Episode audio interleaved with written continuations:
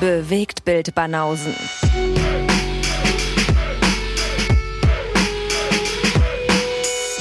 Filme, Kino und Serien, bis ihr kotzt. Was wird es? Wir sind ein Filmpodcast. Alles, was ich mache, hat filmische Relevanz. Ja, eben. Hast du die Begrüßung nicht erkannt?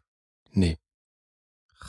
Okay, ich kann sie auch zu Ende führen auf jeden Fall, weil die geht noch weiter. Ach so. Willst du, dass ich dir auf den Tisch spucke? Ach. Okay, und wa- hä? Spucken hat jetzt was womit zu tun? Es ist äh, die Körperflüssigkeit des Menschen und das höchste Hab und Gut. Und äh, es ist ein Zeichen von Anerkennung, wenn ich dir auf den Tisch oder vor die Füße oder ins Gesicht spucke. Okay. Das ist in Pornos so und in Villeneuve's Dune. Was du wahrscheinlich schon wieder vergessen hast, die Stelle. Deswegen rede ich jetzt blaue. Ich erinnere mich. Du erinnerst dich dunkel. Und passend dazu diese Begrüßung von mir, weil gerewatcht.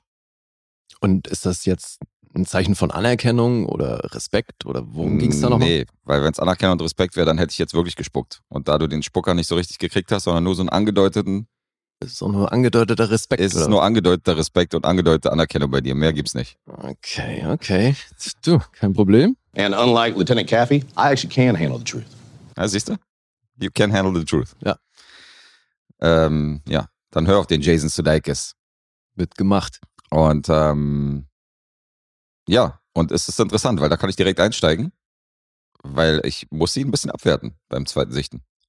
Oh, interessant. Weil ähm, durch den Bombast beim ersten Mal, und ich meine, wir haben ja in der Support-Episode darüber berichtet, wie krass mich dieser Film da eigentlich weggehauen hat und dass es so der erste richtig krasse, bildgewaltige Blockbuster ist, so der, den ich seit langem wieder im Kino gesehen habe auf der großen Leinwand. Hm.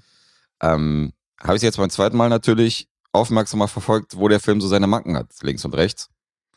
Und ähm, nicht mehr ganz so geblendet von der großen Kinoleinwand und dem IMAX und den 3D fiel mir schon auf, dass der immer noch sehr, sehr gut ist und ein guter Science-Fiction-Film für Erwachsene. Aber nicht mehr ganz so geflasht wie beim ersten Mal zwei Wochen vorher. Das ist echt interessant.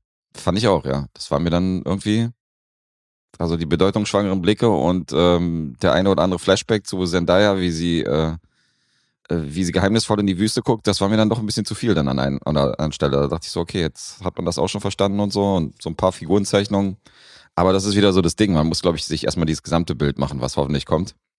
Und dann ähm, gucken wir mal weiter. Aber der ist von mir auf einer 9 dann doch auf eine 8 gefallen. Okay. Krass, war? Das heißt, wir klingeln jetzt, oder wie ist das? Achso, du warst bei einer 8? Ich weiß nicht mehr. War ich nicht? Oder war ich bei 8,5? Oder? Das weiß ich auch nicht mehr, keine Ahnung. Scheiße, hast du das eingetragen? Aber zumindest, ja, habe ich bestimmt eingetragen. Aber zumindest näher ich mich, äh, näher ich mich dich. Dir. Dich. So ähnlich. Ach so, warte mal, nee, ich habe, glaube ich, ähm, Was? Hast du doch hab nicht doch- eingetragen? doch, ich habe Dune eingetragen, aber da hatte ich die Punkte noch nicht parat, weil ich war, äh, ich musste irgendwo Zeit totschlagen, habe dann die Tabelle voll gemacht, Mhm. habe dann bei Instagram natürlich die Punkte von den normalen, regulären Filmen äh, rausgesucht. Na, du hast recht, Punkte stehen nicht drin. Und genau, und bei den Supporter-Dingern, die ich jetzt nachgetragen habe, ähm, musste ich noch die Punkte raussuchen, weil die hatte ich natürlich nicht bei Instagram zu stehen. Aber ich habe es jetzt zu stehen. Lee 8 und Guess 9. Okay. Ja, geil. Nachträgliches Klingeln.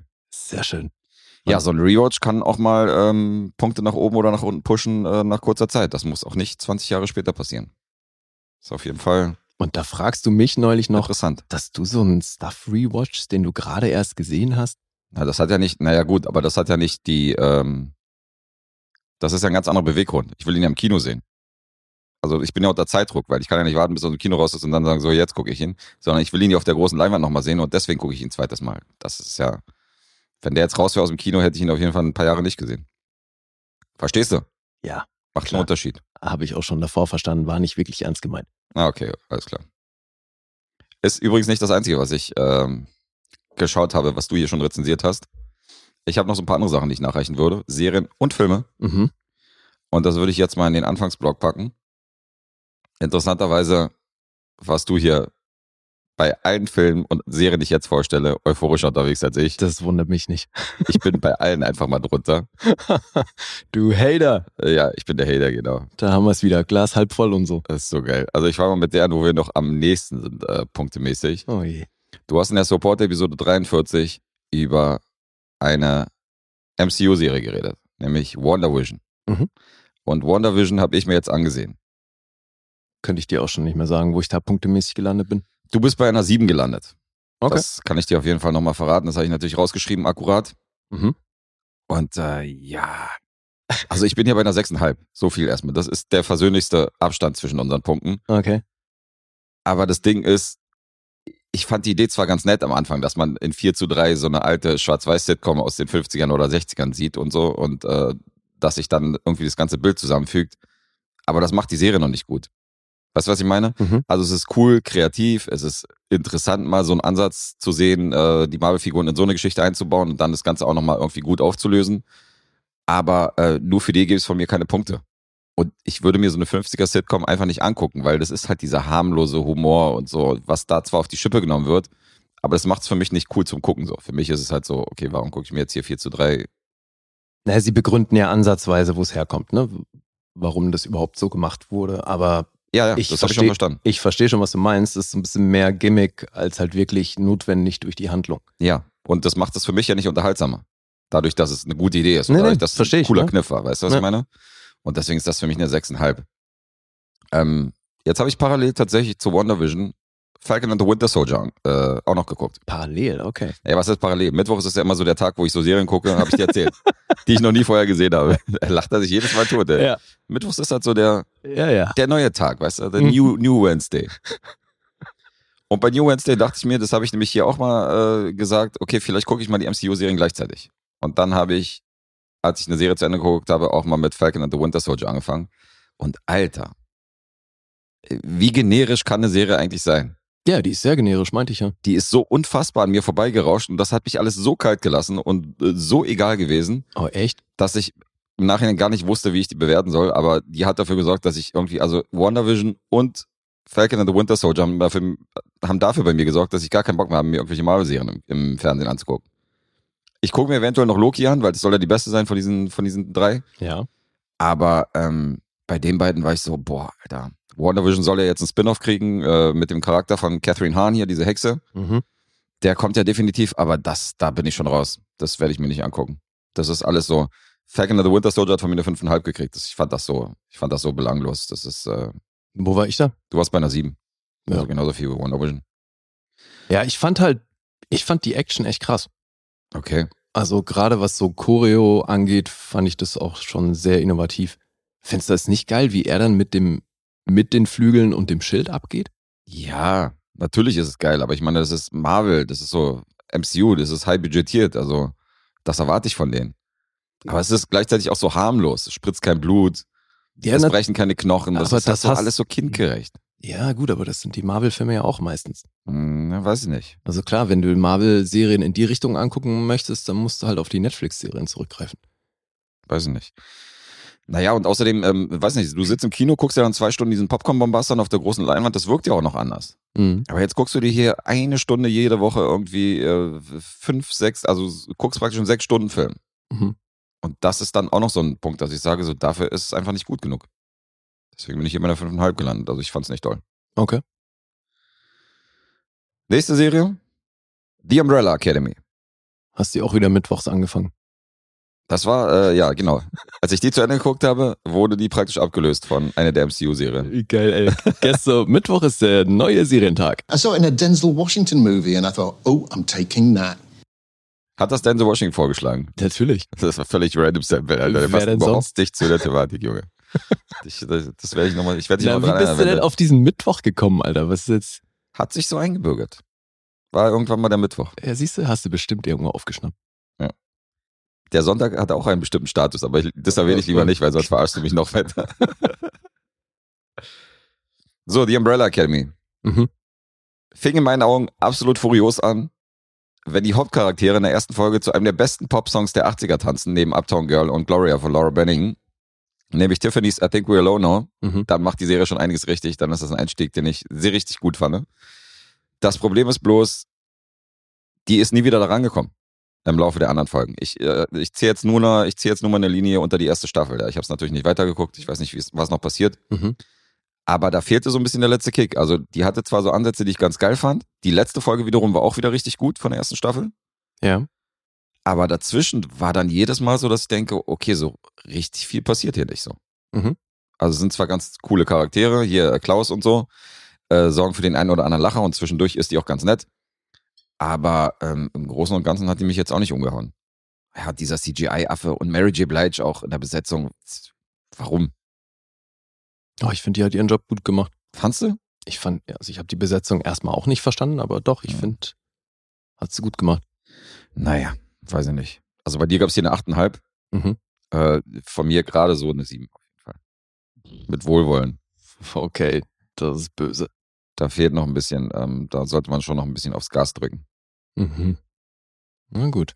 So, ich mache mal weiter mit dem Shitstorm. Snowpiercer. Der Film. Der Film. Ja. Boah, Von John Hoon. jetzt. Oh fuck, jetzt äh, habe ich ja schon Angst. Im Ernst, den findest du scheiße oder was? Äh, Das habe ich jetzt noch nicht gesagt, aber äh, von den neun Punkten von dir bin ich auf jeden Fall weit entfernt. Oh nein. Ich äh, war enttäuscht. Wirklich. Ziemlich, ja. Oh, das ist bitter. Ja. Oh nein. Das ist so ein geiler Film, Alter. Also inszenatorisch hat mich hier einiges genervt von dem Film. Ja? Ja. Angefangen mit diesem bräunlichen Color Grading, was mir irgendwie nach einer Zeit auf den Sack ging. Dann äh, irgendwie war das, keine Ahnung, irgendwie war das billig. Alles, was irgendwie ähm, so Killshots waren und so und so die brutalen Momente, wo halt irgendwie ein abmetzelt oder wo jemand Axthieb kriegt, war alles off-camera.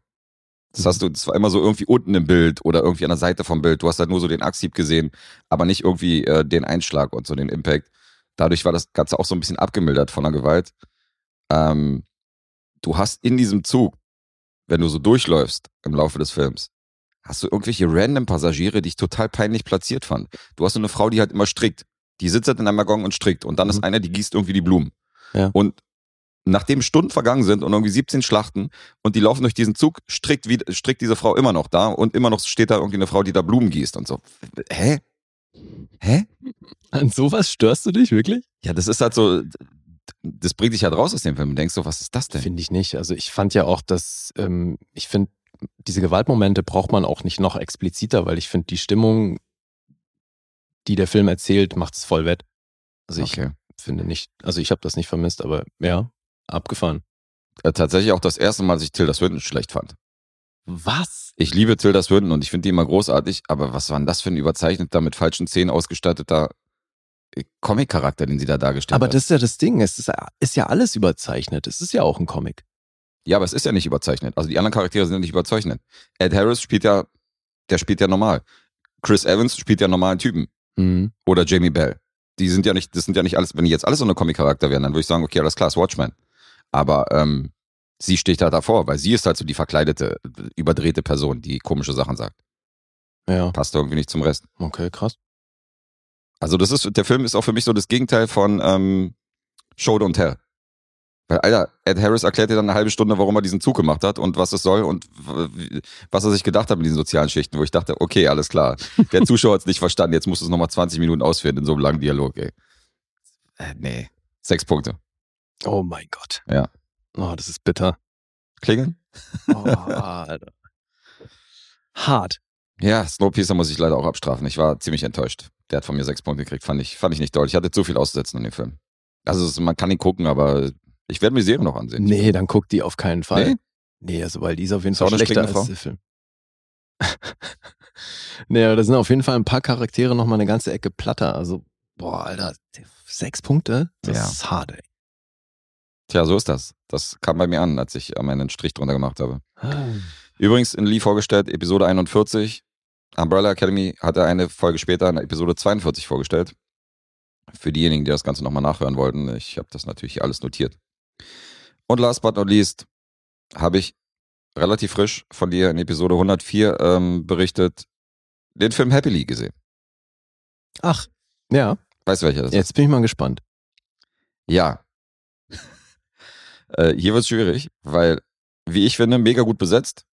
Macht auch irgendwie Spaß zum Gucken und ist irgendwie ganz interessant. Mhm. Aber es wird irgendwann völlig wirr. Mhm. So, dass ich nicht mehr wusste, ich weiß nicht, ob du mir erklären kannst, was da letztendlich passiert ist in der letzten halben Stunde, aber ich weiß nicht. Ja, es, es lässt viel Spielraum. Weißt du, was ich meine? Ja. Weil diese ganze, also alles, was du so reingeworfen kriegst, eine Spritze und das und dies und die Rolle von Stephen Root und so, Mhm. ähm, äh, erklärt wird's nicht. Nee. Weil du stehst dann am Ende da und denkst so, okay, was ist jetzt genau passiert in diesem Film und wie bewertet man einen Film, den man nicht versteht und den man nicht irgendwie wo du nicht weißt, worum es geht in der letzten drei, vier Stunden. Mhm. Das macht die Sache natürlich ein bisschen schwierig. Und insofern, weiß ich nicht, Aber du ist klärst schon- mich vielleicht auf. Ist abgefahren, was der für einen Verlauf nimmt, ne? Ja, ja, das ist definitiv ein Wechsel in der Tonalität. Das stimmt. Aber ja, ich konnte dann auch nur eine 6 geben, so, weil ich habe den Film nicht verstanden. Vielleicht war ich zu dumm. Ich habe gehofft, du erklärst ihn mir und der springt dann auf eine 10 oder so. Oh Mann. Ja, ja. von dir gab es eine 7, aber der hat mich irgendwie, also so äh, von der Story hat er mich verloren. Ich dachte so, okay, guck, guck mir das an, aber verstehen tue ich es nicht.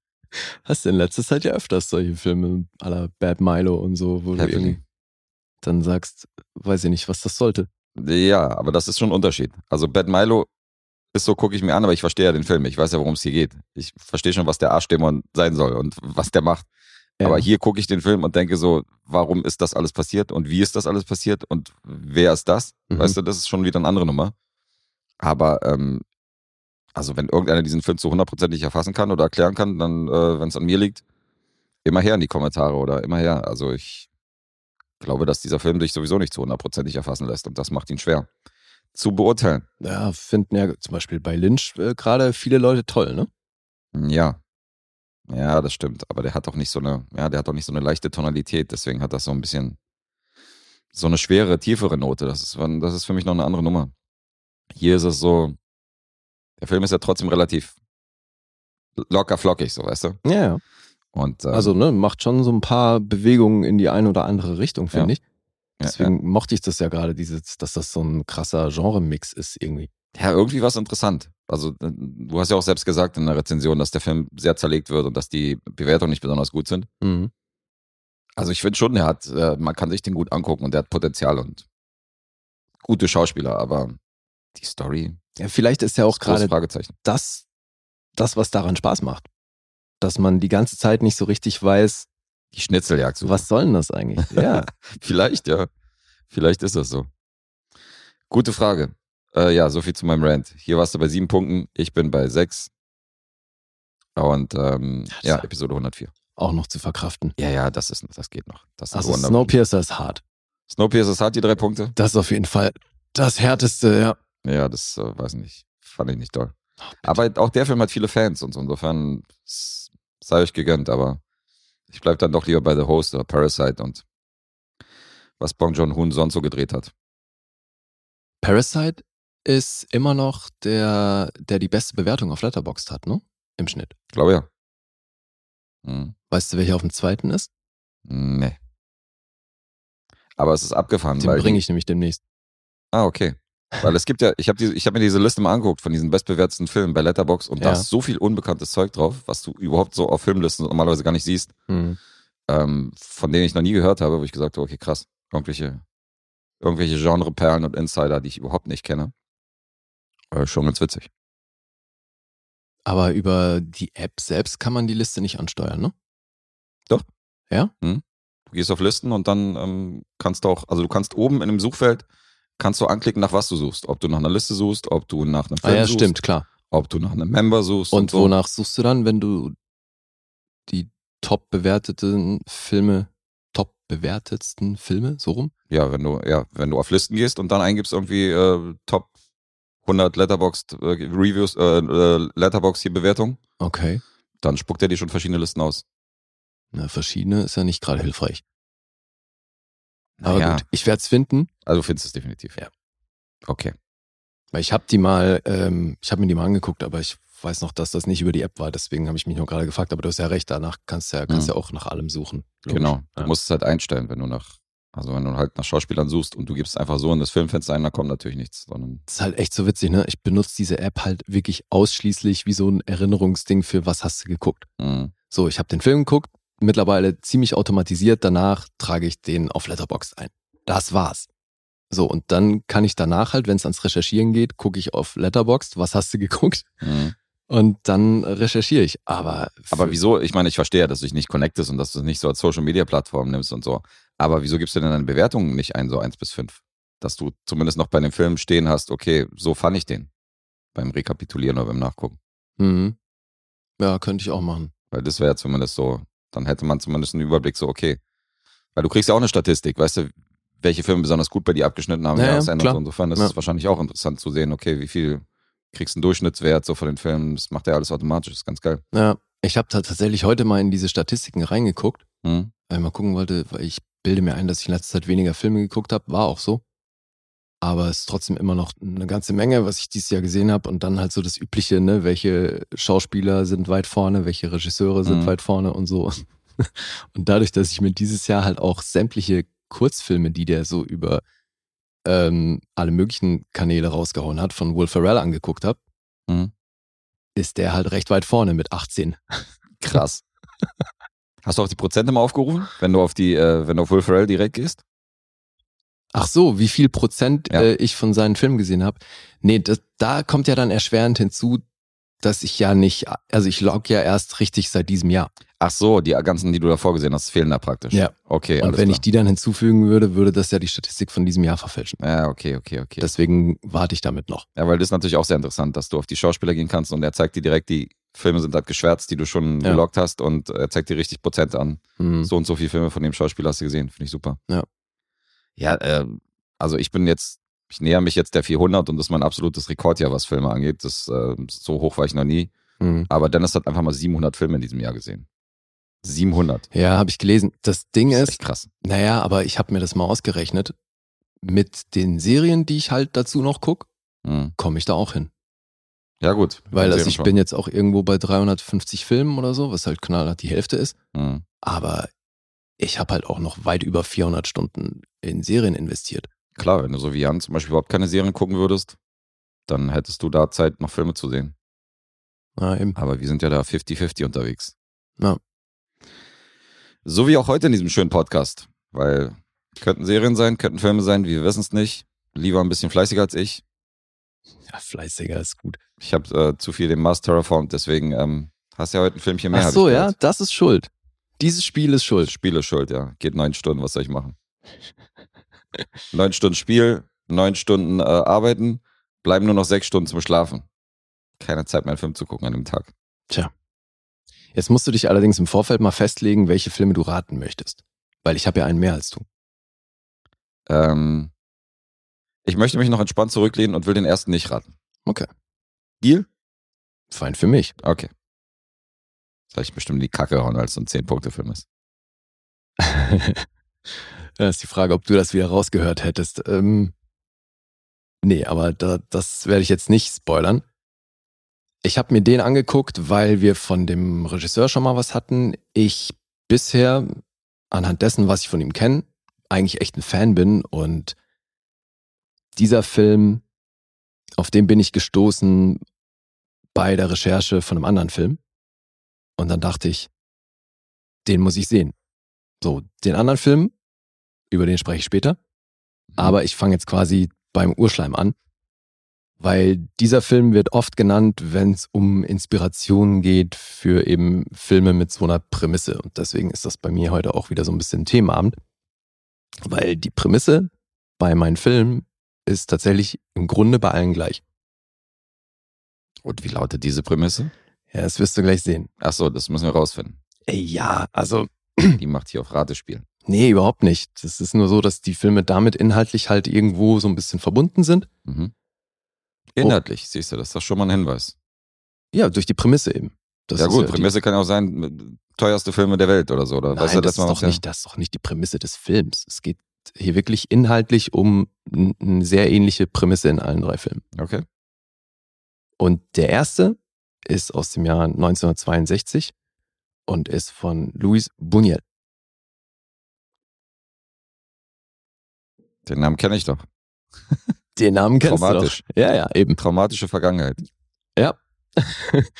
Aber ich habe ja schon mal einen anderen Film von ihm gebracht, den ich ja auch echt gut fand. Mhm.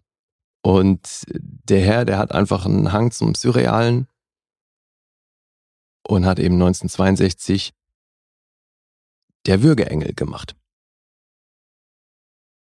Und jetzt weiß ich auch endlich, warum diese Kneipe in Kreuzberg so heißt. Da gibt es eine Kneipe, die so heißt? Warst du offenbar noch nie. Nee, da war ich noch nie. Ich habe noch nie was von der Kneipe gehört. Okay. Weil ich dachte natürlich irgendwie, es geht da Also weil Würgen ist ja auch. nee, aber wenn, wenn Alkohol konsumiert wird, so Würgen ist ja im Deutschen schon recht negativ konnotiert. Ja, Würgen sagt man ja auch zum Auskotzen und so. Ja, eben. Ich Stimmt. dachte, es hat irgendwie da, äh, was damit zu tun, aber nee.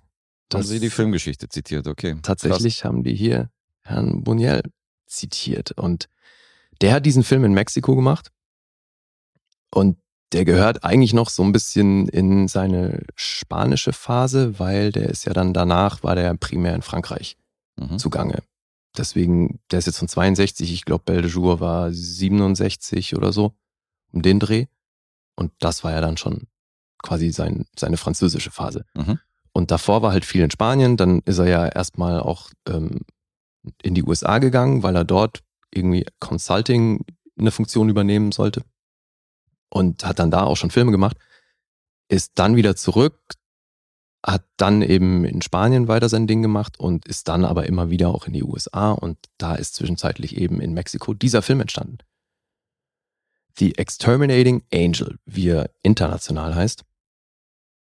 Auf Spanisch ist das dann El Angel Exterminador. Ja, ab 18 freigegeben geht eine Stunde 35 und genremäßig ist das hier Drama Fantasy. Die Tagline ist The Degeneration of High Society. Deswegen geht es um, ja, es geht um die High Society, primär um ein Ehepaar Nobile. Edmundo und Lucia Nobile heißen die. Und wir befinden uns in Mexiko und sehen auch direkt in der ersten Einstellung von außen dieses Anwesen dieser Eheleute Nobile.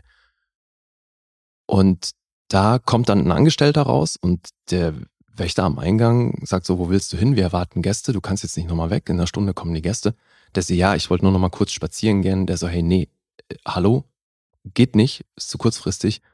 Der so, bitte lass mich gehen. Der so, okay, wenn du jetzt gehst, brauchst nicht wiederkommen. Der so, alles klar, tschüss. Und geht. Und dann gibt's einen Schnitt nach drin und äh, dann sehen wir drin eben die Vorbereitungen am Laufen für, für eine Dinnerparty. Hm. Und auch da machen sich schon ein, zwei Angestellte in der Küche auf den Weg und Kellner und so und die ziehen sich an, ne, ziehen sich ihre Mäntel an und sind äh, im Begriff rauszugehen.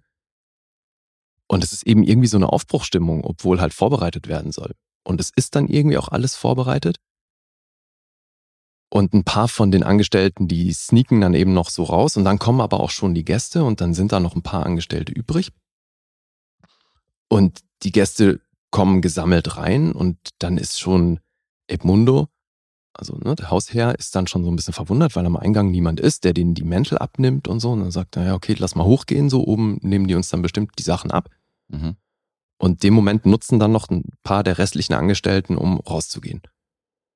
Und dann stellt auch Lucia relativ schnell fest, weil sie in die Küche geht, sieht sie eben nur noch den einen Kellner da und ähm, sagt so, okay, was ist hier los? Der Koch ist auch gerade dabei, rauszugehen und sagt, hey, es ist alles vorbereitet. Ähm, ich muss zu meiner kranken Schwester.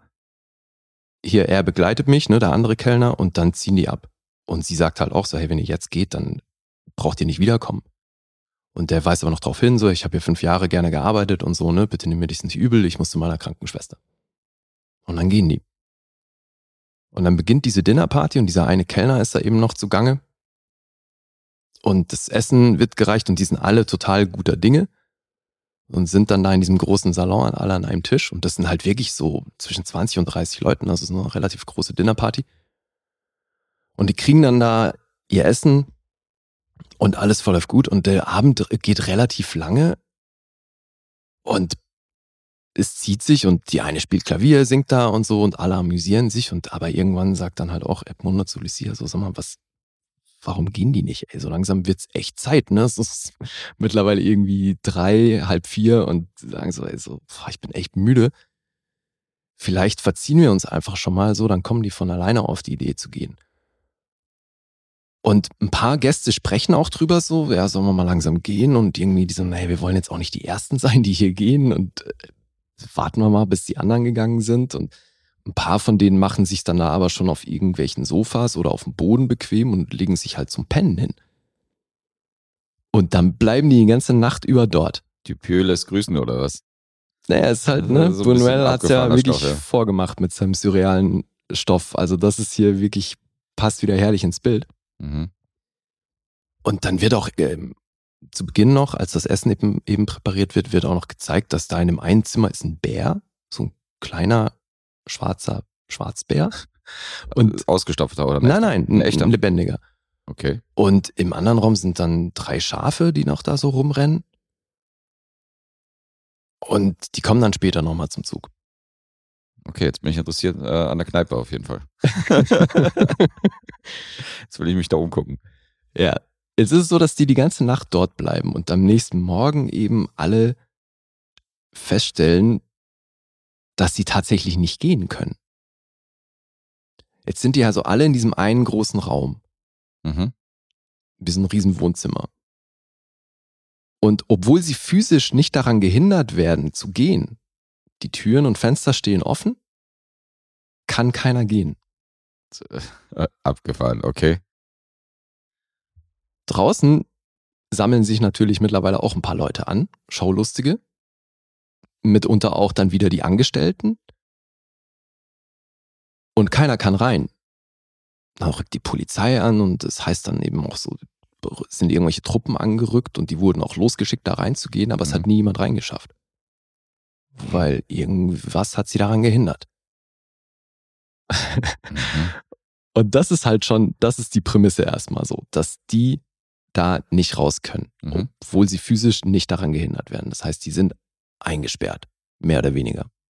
Ne? Also können halt diesen großen Raum nicht verlassen. Okay, Also so diese an, in, die, geschluckt. in die angrenzenden Räume, weil dann gibt's dann da solche ähm, Wandschränke und so, da, wo die sich dann zum Teil auch reinlegen zum Schlafen und so, das geht.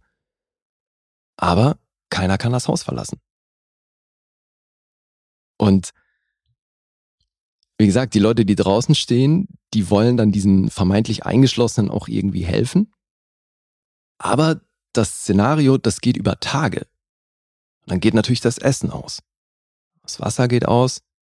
Und irgendwann werden die halt echt verzweifelt so. Und da geht's dann natürlich sehr stark auch um, um die Dynamik in der Gruppe. Aber das Geile ist, er etabliert halt schon beim Ankommen der Gäste und bei den Gesprächen unter den Gästen, was super geil geschrieben ist, weil die Kamera folgt so durch den Salon und greift dann irgendwie ein Paar auf, was gerade vorbeigelaufen ist und geht dann aber mit denen mit, weißt du, und dann äh, schnappen die eine Diskussion auf, wo dann plötzlich der Fokus bei der ist und so. Mhm. Und da sind zum Teil so völlig wirre Unterhaltung. So, so der eine Typ zu dem anderen sagt, wie lange bist du schon, äh, wie lange bleibst du in der Stadt? Und der so, ja, nee, sag du mal zuerst. Und der so, ja, nur ein paar Tage, der so, ja, ich lebe hier. Und so denkst du ernst, hä? Also so, manche übertrieben geheimnisvoll, andere reden völligen Stuss. Und es ist aber so wird halt diese High Society dargestellt. Und da ist natürlich dann auch wieder dieses krass sozialkritische und was er ja oft hat mit seiner Bourgeoisie, die er kritisiert, ne, ähm, in anderen Filmen auch. Dieses Ding, dass die dann untereinander eingesperrt sind, uns plötzlich gar nicht mehr geil finden, weil sich halt ihr Status darüber definiert, dass sie über anderen stehen. Jetzt Mhm. sind sie aber unter sich und keiner von denen, die unter denen stehen, ist noch da. Dadurch, dass die Bediensteten natürlich auch nicht mehr in der Szenerie waren und so. Nee, Verstehe. Und die, ne, die ganzen Bediensteten sind halt intuitiv gegangen, konnten das selber aber auch nicht erklären, warum sie den Drang hatten zu gehen. Mhm. Und die sind gerade in der Freiheit. Ja, und können aber halt Krass. auch nicht wieder rein. Also Ja. es, es ist, es ist herrlich skurril und super abgefahren und auch wirklich spannend zu gucken, so, weil das, ja, äh, ist geil. Wer ist jetzt der Würgeengel? Der besagte. Das weiß ich bis heute nicht, warum dieser Film auf Deutsch der Würgeengel heißt. Also es hat damit zu tun, dass dieser Begriff, Buñuel hat diesen Begriff aufgeschnappt bei einem befreundeten äh, Autor. Mhm. Es gibt einen spanischen Dichter, äh, José Berganin, und von dem stammt dieses Wort. Das ist ja auch nur die deutsche Übersetzung, ne? Also, aber dieses El Angel Exterminador, diesen Begriff hat er aufgeschnappt bei seinem Freund. Und hat den dann gefragt, weil das war Jahre zuvor, und hat den dann gefragt, ob er das benutzen kann. Mhm. Und dann hat der gesagt, ey, kein Stress, weil der Begriff stammt aus der Bibel. Und deswegen war das schon mal kein Problem. Weil quasi nicht schützbar, ne, durch seinen äh, befreundeten Dichter. Okay, verstehe. Sonst hätte er ihn verklagt, wenn es nicht in der Bibel drin wäre. Ja. Ja, und dann Abgefahren. diese Nummer mit den drei Schafen und dem Bären, ne? Mhm. wo ich halt auch dachte, okay, noch ein surreales Element, what the fuck. Stellt sich raus, das war eins der wenigen realen Erlebnisse von Louis Buñuel, die er eingebaut hat in diese Dinnerparty, weil das ist ihm wohl auf einer Dinnerparty in New York genau so begegnet, Okay. dass da drei Schafe und ein Bär rumgerannt sind. Ich auch denke, ey, die darfst aber auch nicht in den gleichen Raum einsperren, so, das äh, gibt ein Fiasko. Ja, hat man bei Narcos auch gesehen, dass die, äh, die haben sich dann an einer Stelle, hat sich einer von diesen Drogendealern, von den Hotshots, weil die mussten sich immer gegenseitig über, übertrumpfen, so, so äh, mit den mit den Sachen, die sie so zeigen und die sie halt so investieren und die sie halt verprassen und der eine hat sich halt einen Tiger gekauft und das hat die ganze Zeit mit diesem Tiger rumgerannt Mhm. so und musste auf jeder Party musste dieser Tiger irgendwie äh, mit da rumstreunern, ne? ist auch so ein Ding. Ja. Hat so als Statussymbol. Und das ist hier halt auch super spannend zu sehen, wie sich diese Dynamik entwickelt unter dieser High Society, unter diesen Leuten der High Society, Mhm. wo es dann immer wieder auch Thema ist, so hey, wir sind noch Gentlemen und so und der eine sagt aber der anderen gerade, dass sie, dass sie stinkt, ne, weil sie sich halt ta tagelang nicht waschen konnte. Mhm. So, dann wird er halt völlig verurteilt von den anderen und und und. Und äh, interessanterweise hat Buñuel selber aber öffentlich gesagt, dass er diesen Film nicht gut findet. Er sagt, das ist ein Failure, weil hätte er den später in seiner französischen Zeit äh, gedreht, Mhm. hätte er da viel mehr auf die Kacke gehauen und hätte das viel weiter und bis zum Äußersten getrieben. Also er hat da von Kannibalismus gesprochen und so, ne? Das, er wollte das halt wirklich auf die Spitze treiben. War damals unter den Bedingungen wohl noch nicht möglich.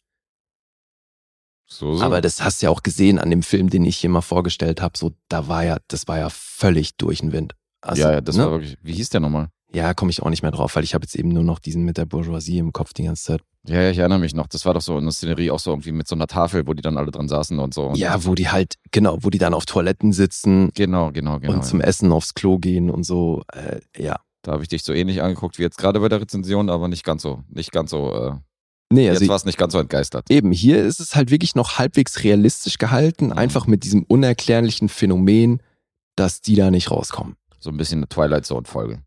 Ja. So, jetzt gucke ich mal, wie dieser Film heißt, den Ja, es brennt ich mir auf der Zunge irgendwas. weil, ich habe sogar das Cover vor Augen da, dieses äh, gemalte. ja, weil ich denke jetzt die ganze Zeit an der, der diskrete Charme der Bourgeoisie und der ist es aber eben nicht. Nee, der war Das Gespenst der Freiheit war es. da ist er, das Gespenst der Freiheit, richtig. Ja, das war herrlich bekloppt. Herrlich bekloppt. Ja, also ich finde das halt geil. Und das ist hier eben, wie gesagt, noch alles sehr realistisch gehalten, aber äh, obwohl es so surreal ist, ist es halt gleichzeitig eben auch dieses krass sozialkritische und so. Und ich, äh, ich finde es geil. Der war in Cannes, war für die Palme d'Or nominiert damit. Mhm. Hat das zusammen mit Luis Alcoriza geschrieben und kommt natürlich in der Kritik gut weg, das Ding. Das, das kann man sich denken. Was ich noch nicht erwähnt habe, ist, dass es hier ganz viel so Wiederholungsmomente gibt. Was aber dabei helfen soll, diese Zeit, die verstreicht, wo eben auch nicht klar ist, wie viele Tage sind jetzt vergangen. Der eine spricht dann davon, hey, wir sind hier schon Monate drin, oder? Und äh, dann sagt die andere, nee, es ist erst ein paar Tage. Mhm. Es wird nie klar definiert, wie lange die sind, über Tag und Nacht oder so. Ne? Du kannst nicht die Tage zählen, die die da sind. Und dann hast du aber eben immer wieder Momente, die repetitiv sind. Und das ist aber natürlich Absicht, Mhm. weil es eben ne, soll diese zeitliche Zuordnung so ein bisschen bei dieser Verwirrung Damit die helfen. Zuschauer selber praktisch nicht so richtig wissen, was geht hier ab und Genau. wie viel Zeit ist verstr Richtig, verstrichen. richtig. Und das Lustige ist, dass, weil er hat das ja selbst geschnitten und als er es dann seinem Kameramann gezeigt hat, den fertigen Film, hat der ihn halt darauf hingewiesen, der so, hey, Alter, da doppeln sich einige Sachen. Mhm. So, ich glaube, du hast da Fehler gemacht im Schnitt. Und er so, nee, das ist Absicht, ne? Also hat es natürlich nicht gerafft. Das muss so.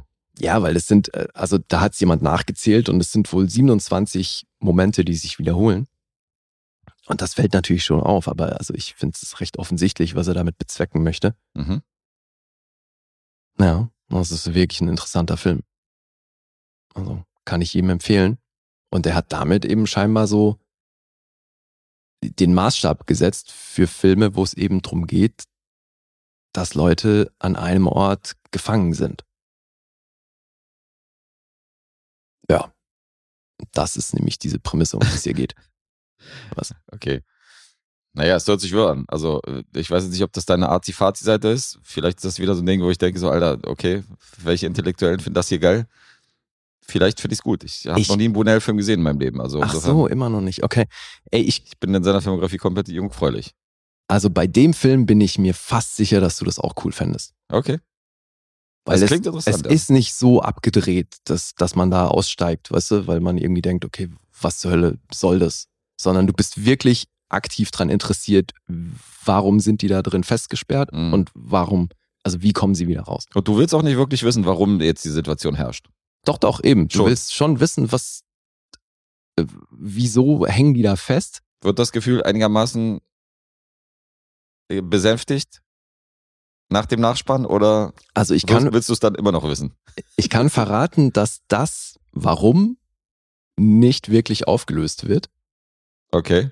Aber durch das Ende, wo was passiert, was ich natürlich jetzt nicht verraten werde, kriegst du eine sehr genaue Vorstellung davon, was er dir damit sagen möchte. Okay. Also die eine oder andere Frage wird beantwortet. Ja, auf jeden Fall. Okay. Ja, ist ein sehr interessanter Film. Ist auf jeder Liste, die du dir vorstellen kannst, mal wieder hier, ne? Ebert, Schneider, äh, Nie gehört. Alter. Criterion Collection und und und. Hast du noch nie gehört? Nee.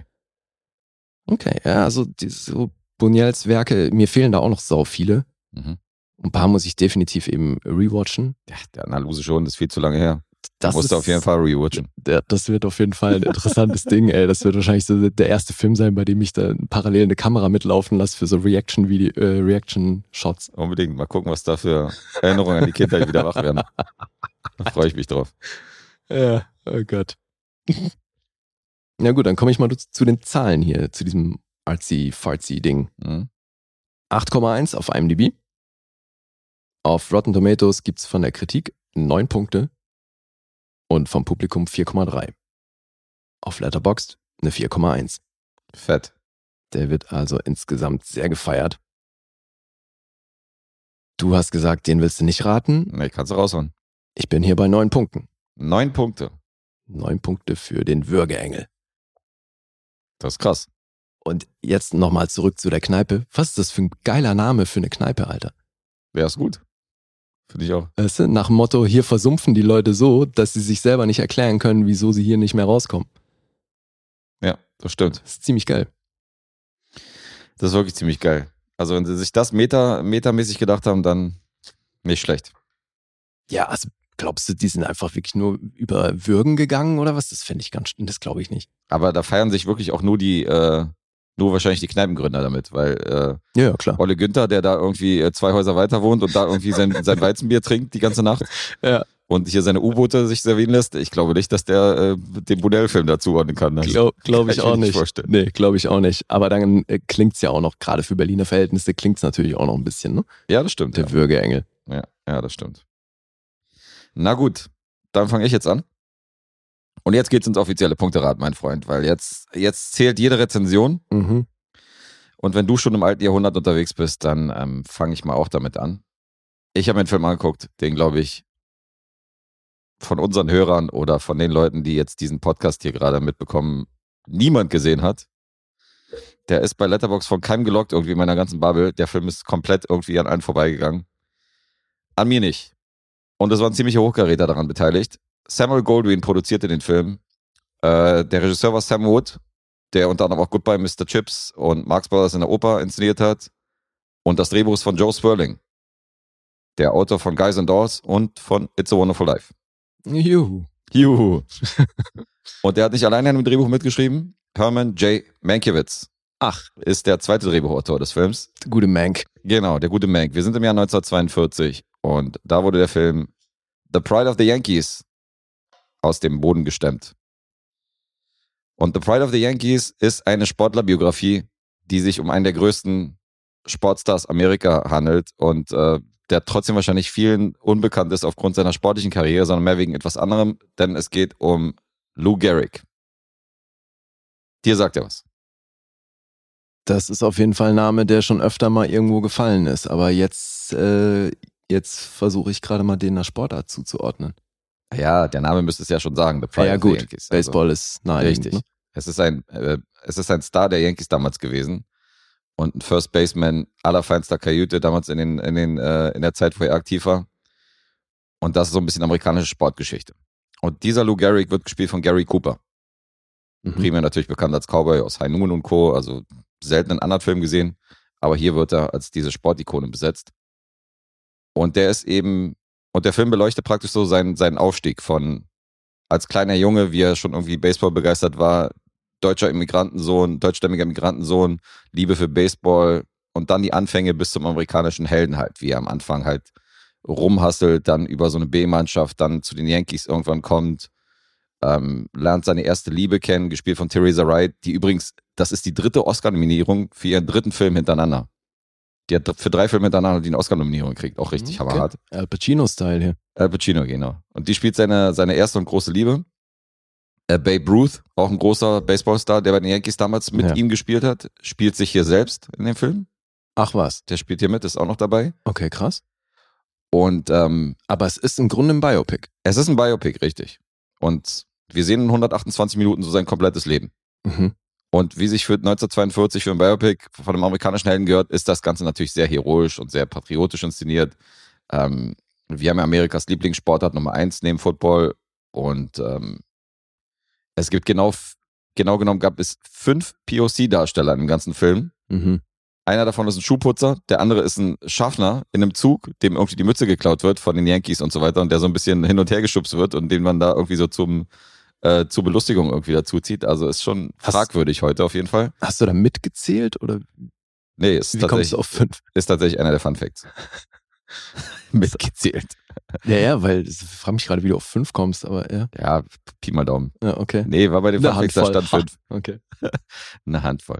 Ja, aber es ist krass, weil wenn du heute siehst, äh, wie viele Athleten letztendlich ähm, äh, eine andere Hautfarbe haben als weiß so, weißt du, gerade so in Baseballsport oder in anderen Sportarten oder hier. Und hier Ja, siehst du halt eine gerade im Baseball hat es ja wirklich lange gedauert. Gerade im Baseball hat es lange gedauert, Also, da war Basketball natürlich sehr viel schneller am Start. Ja gut, Robinson war halt, Robinson war ja der Erste, der wurde ja von Chadwick Boseman, Genau. hat man die Verfilmung gesehen, das war Ja. der erste große Star. Und, ähm, Und- alle weiß halt, bei Ja. den Yankees damals, ist schon krass. Ähm, wodurch Gary, äh, wo, wodurch die Rolle von Gary Coopers hier Lou Gehrig natürlich auch bekannt geworden ist, und da haben vielleicht manche schon mal den Namen gehört, ist nämlich aber nicht nur seine Baseballkarriere, sondern auch die Krankheit, die das Nervensystem befällt, nämlich das Lou Gehrig-Syndrom. Oder die Lou Gehrig Disease, was auch eben genannt wird. Und das wird hier auch angerissen. Dass er, das wird ein bisschen so schnell abgehandelt. Das ist so in den letzten 15, 20 Minuten, dass er dann diese Diagnose kriegt. Und dann merkst du halt, er kann nicht mehr seinen Sport ausüben, so, er kann die Finger halt nicht mehr äh, richtig koordinieren. Und ähm, Was ist denn das für eine Krankheit? naja, das ist so eine, das ist dieses, äh, ah, wie heißt es nochmal? AHS, glaube ich. Kann das sein? Also es sind so drei Buchstaben und das ist diese Nervenkrankheit, wenn du, äh, die dich zum Beispiel früher in den Rollstuhl bringen, dass du dich nicht mehr bewegen kannst, dass deine motorischen Fähigkeiten dann nicht mehr da sind, dass du die Finger nicht mehr richtig bewegen kannst. Okay. Ich glaube, es heißt AHS. Bin mir jetzt nicht sicher, ich kann noch mal googeln, bevor ich irgendeine Scheiße erzähle. Und die wird auch genannt äh, ALS, jetzt habe ich's. ALS. Ach, okay, ach, das ist die Nummer, wo es die scheiß äh, Ice Bucket Challenge gab. Die Ice Bucket Challenge war aufgrund dieser ALS-Krankheit und das ist auch äh, dieses Lou Gehrig's Disease, was aufgrund des Okay. Baseballstars damals ähm, auch so benannt worden ist. Okay. Und auch diese Krankheit wird natürlich ähm, dementsprechend hier erwähnt. Mhm. Ja. Und ist ein guter Film. Also ich finde, ehrlich gesagt, Gary Cooper ein bisschen zu alt, um Lou Gehrig zu spielen. Weil du siehst halt, der Typ ist über 40, wird halt aber von allen so Son genannt und er spielt halt Ach, der war da schon über 40. der war schon über 40. Auf der anderen Seite ist es aber auch so, dass ähm, er drei Jahre vor, vor, dem, äh, vor dem wahren Lou Gehrig geboren ist Mhm. und der Film auch kurz nach dem Tod von Lou Gehrig inszeniert worden ist. Das heißt, die sind nicht wirklich so weit voneinander entfernt. Also der war schon auch noch im hohen Alter irgendwie, der war auch in seinen End-30ern noch bei den Yankees. Okay. Aber es wirkt halt so. Ja. Gary Cooper, weil damals sahen die Leute, die Schauspieler sahen halt nicht aus, so wenn du heute einen 40-Jährigen siehst, so, weißt du, so Leonardo DiCaprio mit 40, easy, so, weißt ja, du. ja, klar. Aber wenn du so Gary Cooper siehst, die sahen halt alle aus wie 55 Mhm. mit 40 so. Das war irgendwie so ein anderer Typ. ja, ist so. Cary Grant, James Stewart, die sahen halt mit, mit 35 sahen die einfach mal 10 bis 15 Jahre älter aus. Mhm. Und das ist hier auch so. Und der wird halt von allen Sun genannt und so hin und her und weißt du, und äh, trifft sich mit so einer jungen Frau, so als wenn er gerade, äh, geht gerade zur, zum, ins College, Mhm. sieht aber aus wie 40 so. Na, okay. Ist dann auch ein bisschen fragwürdig, aber da muss man halt drüber hinwegsehen. Es hat eine Weile gedauert, um Sam Goldwyn äh, zu überzeugen, diesen Film zu produzieren, weil er war der Meinung, Baseballfilme und äh, ist allgemein Kassengift, will niemand sehen. Mhm. Gary Cooper war jetzt auch nicht der große Baseball-Fan. Der hat Baseball überhaupt nicht verfolgt, war nie bei einem Yankees-Spiel oder so. Dem muss man überhaupt beibringen, was, was jetzt ein Hit ist und äh, wie die Regeln funktionieren. Also der hat da nicht viel Plan. Auch geile Voraussetzungen. Ey. Genau, aber das Studio wollte halt Gary Cooper unbedingt haben und dann haben sie sich letztendlich doch entschieden, diesen Film zu inszenieren. Ja, und ähm, die Belohnung waren tatsächlich elf Oscar-Nominierungen damals. Hat aber einen einzigen gewonnen. Ziemlich schwache Ausbeute. Alter, der war elffach Oscar nominiert. Der war elfach Oscar nominiert. Da war ich auch sehr überrascht, dass ich das gesehen habe. Der hat äh, für Schnitt gewonnen. Mhm. Das ist der einzige Oscar, den er da mitnehmen konnte. Aber The Pride of the Yankees aus dem Jahre 1942, elffach nominiert. Habe ich tatsächlich unfreiwillig, weil ich will ja die, äh, die nominierten Oscar-Filme für Bestfilm will ich ja alle abhaken. Ja. Irgendwann so im Laufe der Zeit.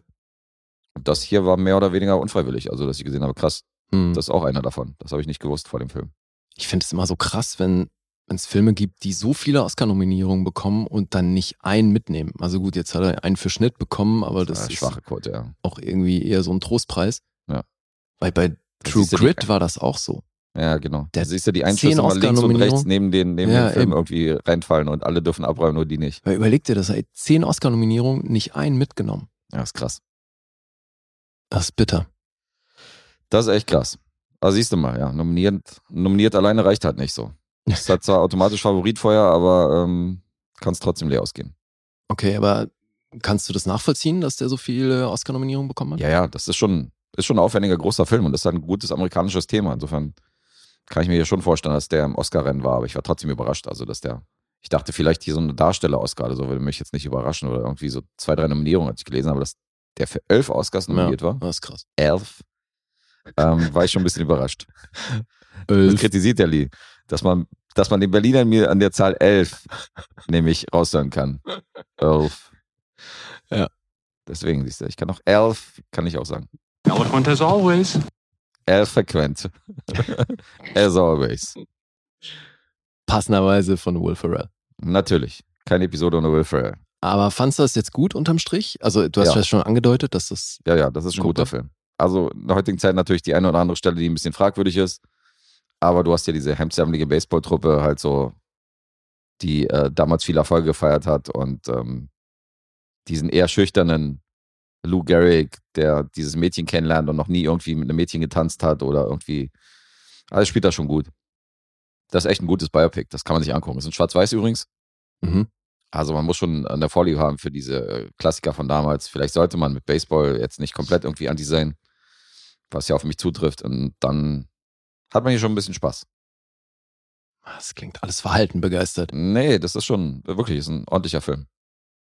Das ist schon sehenswert. Aber es ist halt nicht für jedermann, deswegen so. Das erwähne ich hier an der Stelle auch, dass man, äh, aber das hört ihr ja so, wenn ihr mit, ihr hört ja die Baseball-Thematik, ihr hört diese Sportlerkarriere, wenn ihr mit Sportler-Biopics was anfangen könnt, dann könnt ihr The Pride of the Yankees durchaus euch angucken. Wenn ihr da noch Klassiker mögt, umso besser. Mhm. Okay? Gut, aber offenbar nicht das beste Sportler-Biopic, das du jemals gesehen hast. Nee, nicht das Beste. Aber schon in der Top 100. Definitiv. Das ist die Frage, hast du überhaupt die, kriegst du überhaupt 100 Sportler-Biopics zusammen? Weiß ich nicht. War jetzt auch grob geschätzt. Ich habe mir gerade mal so überlegt, was für mich so das beste Sportler-Biopic ist. Das ist echt nicht einfach. Ja, wenn du streng genommen ähm, Rocky, der ja, äh, der auf, äh, auf äh, Rocky Gianni ja natürlich auch irgendwie so äh, Mhm. aufgebaut hat auf seinem Leben, wenn du das jetzt als Biopic siehst, ist der auf jeden Fall ganz oben. Aber es ist ja kein klassisches Biopic, weil er praktisch seinen eigenen Charakter draus gemacht Ja, hat. eben.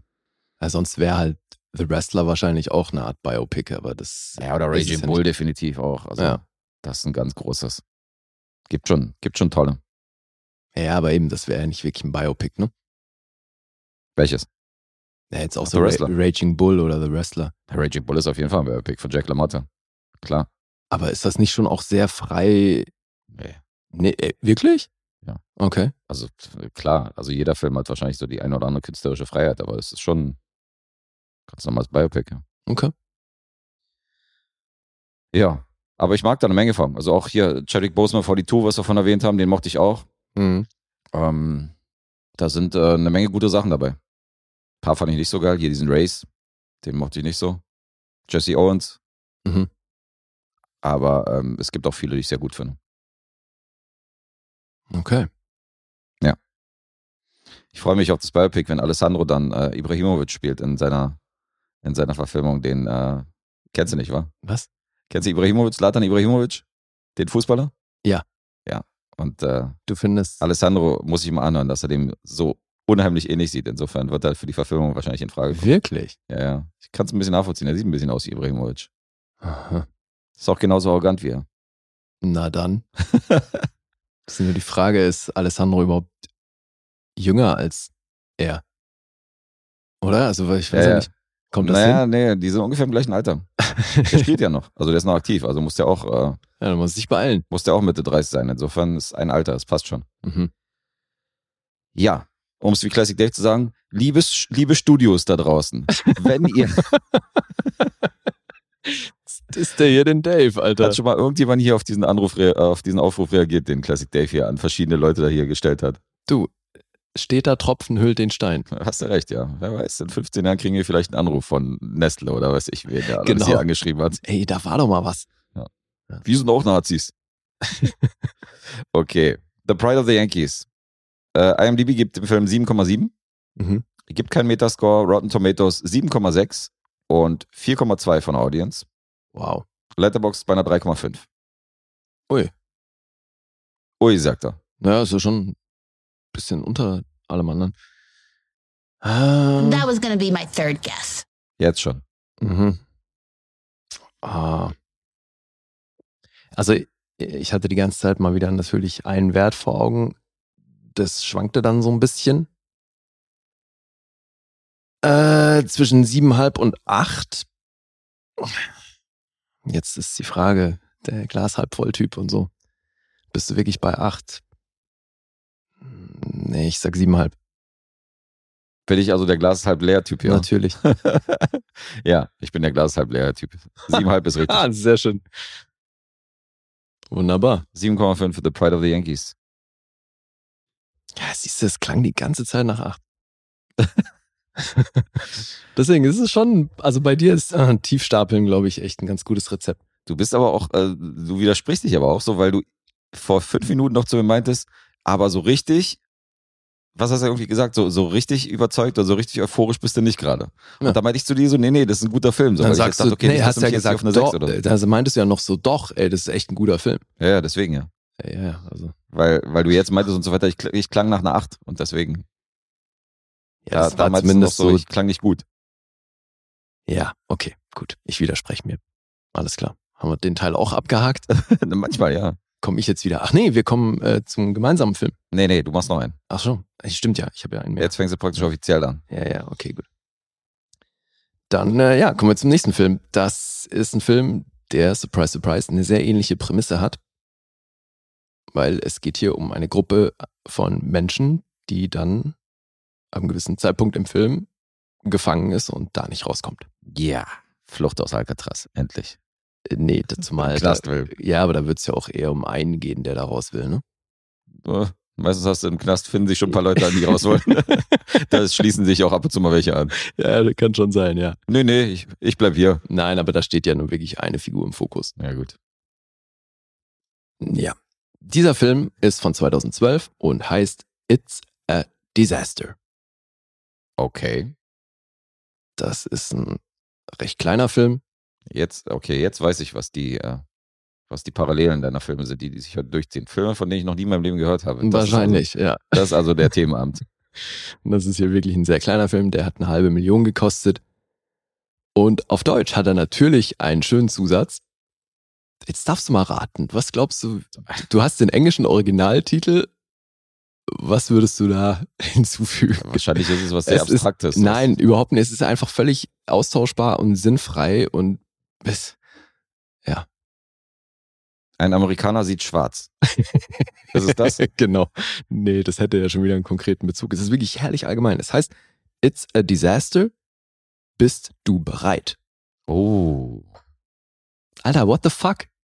Ist mal ohne Scheiß, was soll das? Das Die ist so das Publikum nichtssagend. direkt an. Ja, ja, genau. Das ist, ich fühle mich. Damit kriegen wir die Leute. Ja, ich fühle mich intrigued. Ja, ne? Da hast du sofort Bock. Oh, Ich fühl mich bin, ich, bin ich bereit? Das muss ich sehen, ob ich bereit bin. Ich bin bereit. Ja.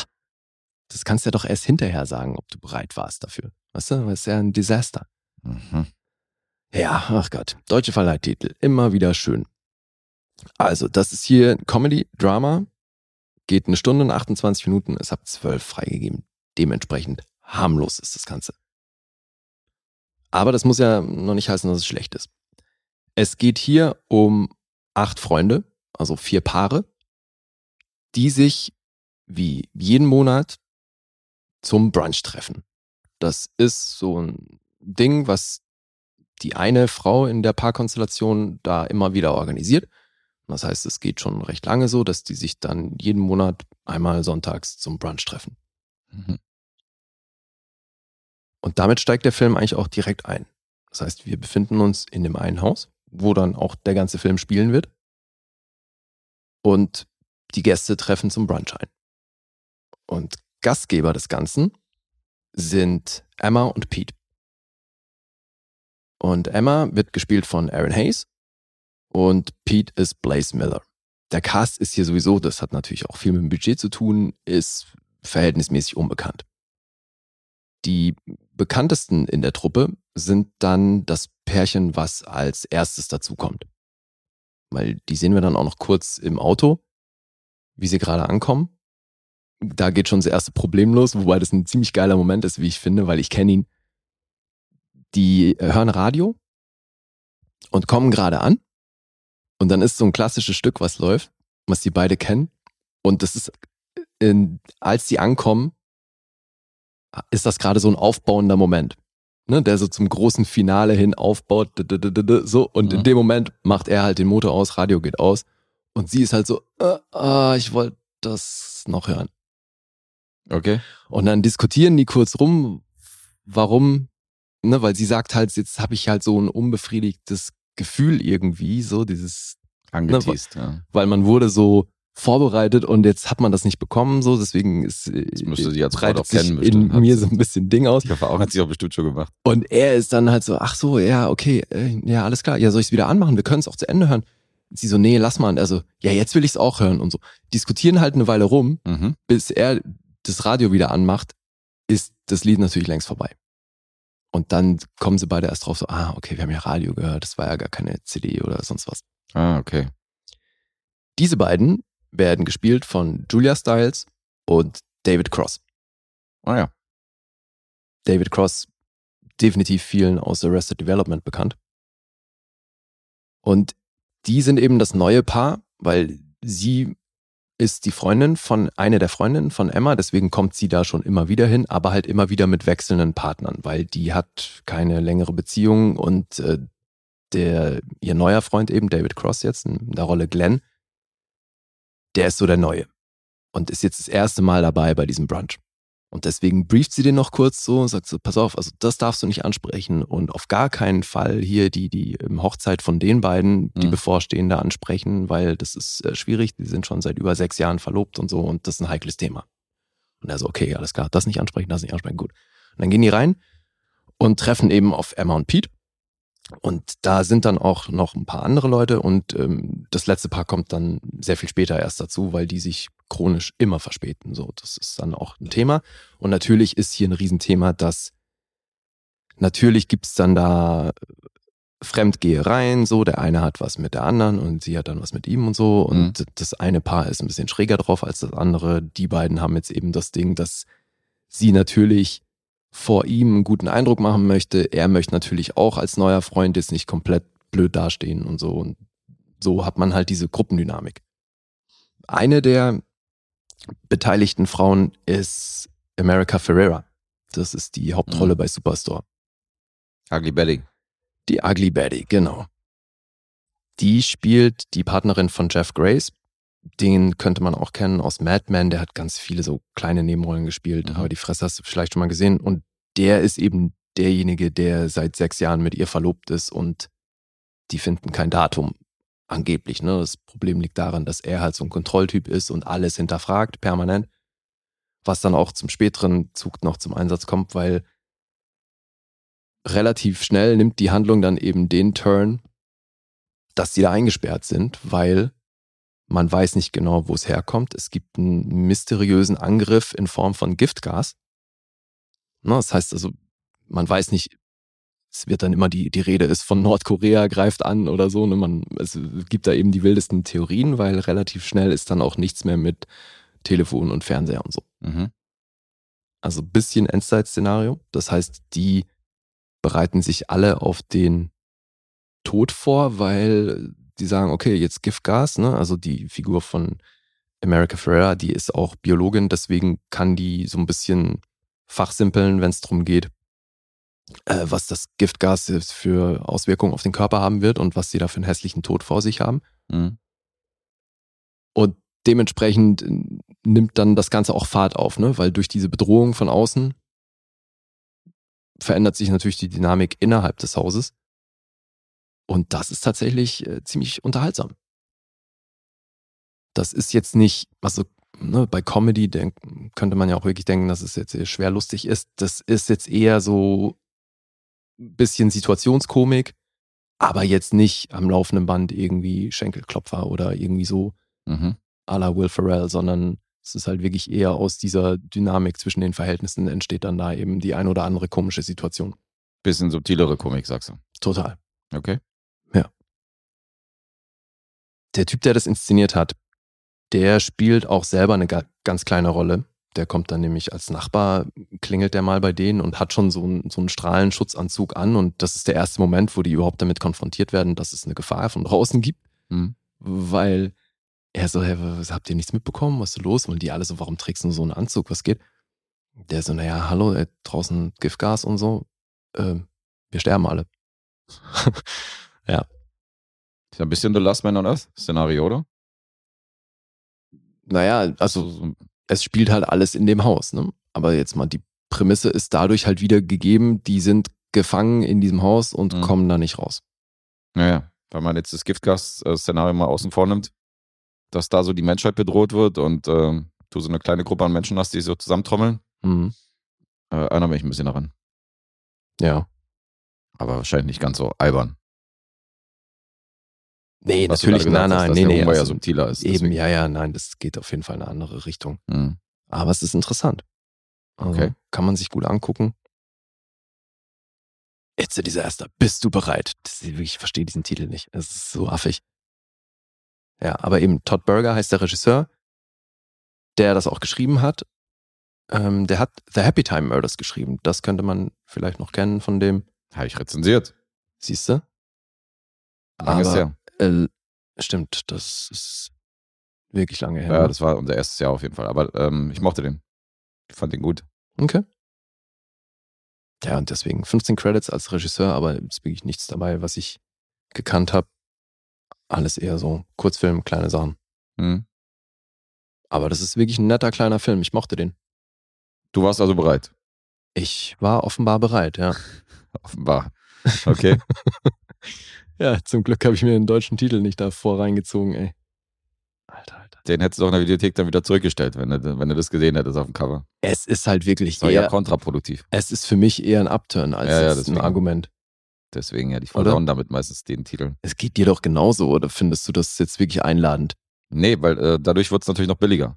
Weißt Ja, du? eben. Dadurch ist der Titel halt so, Es wirkt völlig cheesy plötzlich. ja, so cheesy und klamaukig und halt so billo. Ja. Naja. Ja, dann zu den Zahlen. 7,5 gibt's auf IMDb, Metascore bei 57, auf Rotten Tomatoes von der Kritik eine 6,3 und vom Publikum eine 3,4, auf Letterboxd 3,2. Das ist also alles recht durchwachsen. It's a disaster. Jetzt sag noch den Untertitel. Bist du bereit? Hier wiederum wäre Günther, der, äh, der zwei Häuser weiter vom Bürgerengel wohnt. Bei dem Titel wieder wäre, oh, bist du bereit? Ja, klar, bin ich bereit. Da Meinst du, man ich mir sollte, mal einen schönen Abend hier mit ein paar Schnäpsen. man sollte eine Kneipe auch so nennen? It's a disaster, bist du bereit? Das klingt so nach Erlebnisgastronomie, findest du nicht? Das klingt wirklich nach Erlebnisgastronomie. Da erwartet man dann schon mehr als äh, irgendwie kriegst ein U-Boot serviert. Ja, finde ich auch. Ähm, ich würde dich gerne auf eine 7 eintacken. Das ist goldrichtig. Das habe ich auch erwartet. Das ist schön. Amtlich. Dann starten wir beide mit einer Null. Läuft. Mal gucken, was unser gemeinsames Projekt bringt.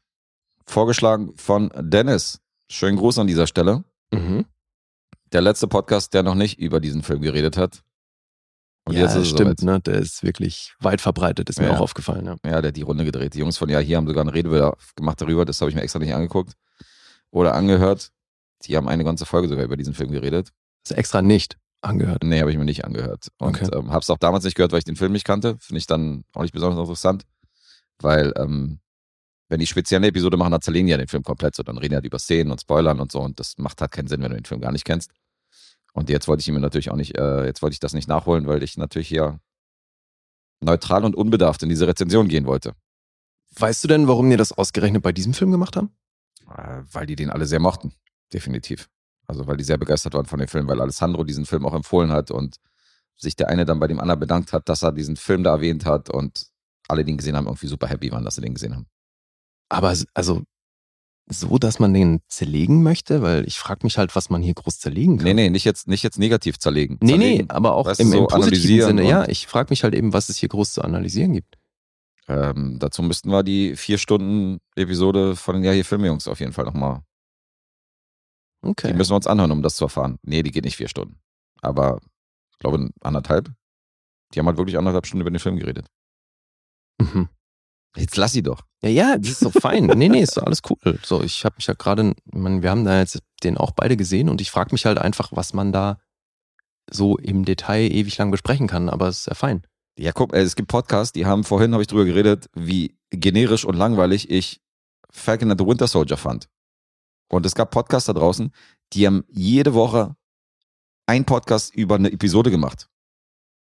Ja, okay. Es gibt ja sechs Episoden. ja, ja. Die haben jede Woche eine Stunde, anderthalb Stunden über eine Episode von dieser generischen 5,5 Punkte Serie geredet. So, was ja, ist das gut, Da denn? gehst du halt dann explizit auf die Handlung ein, ne? Richtig. Und das machen die hier wahrscheinlich auch. Die gehen dann auf die Szenen ein und äh, Mm, okay. besprechen dann den Inhalt und so. Also nicht so wie wir, die dann versuchen, so den Inhalt natürlich so am besten frei, rauszuhalten, weil die Leute den Film ja noch sehen wollen. Ja.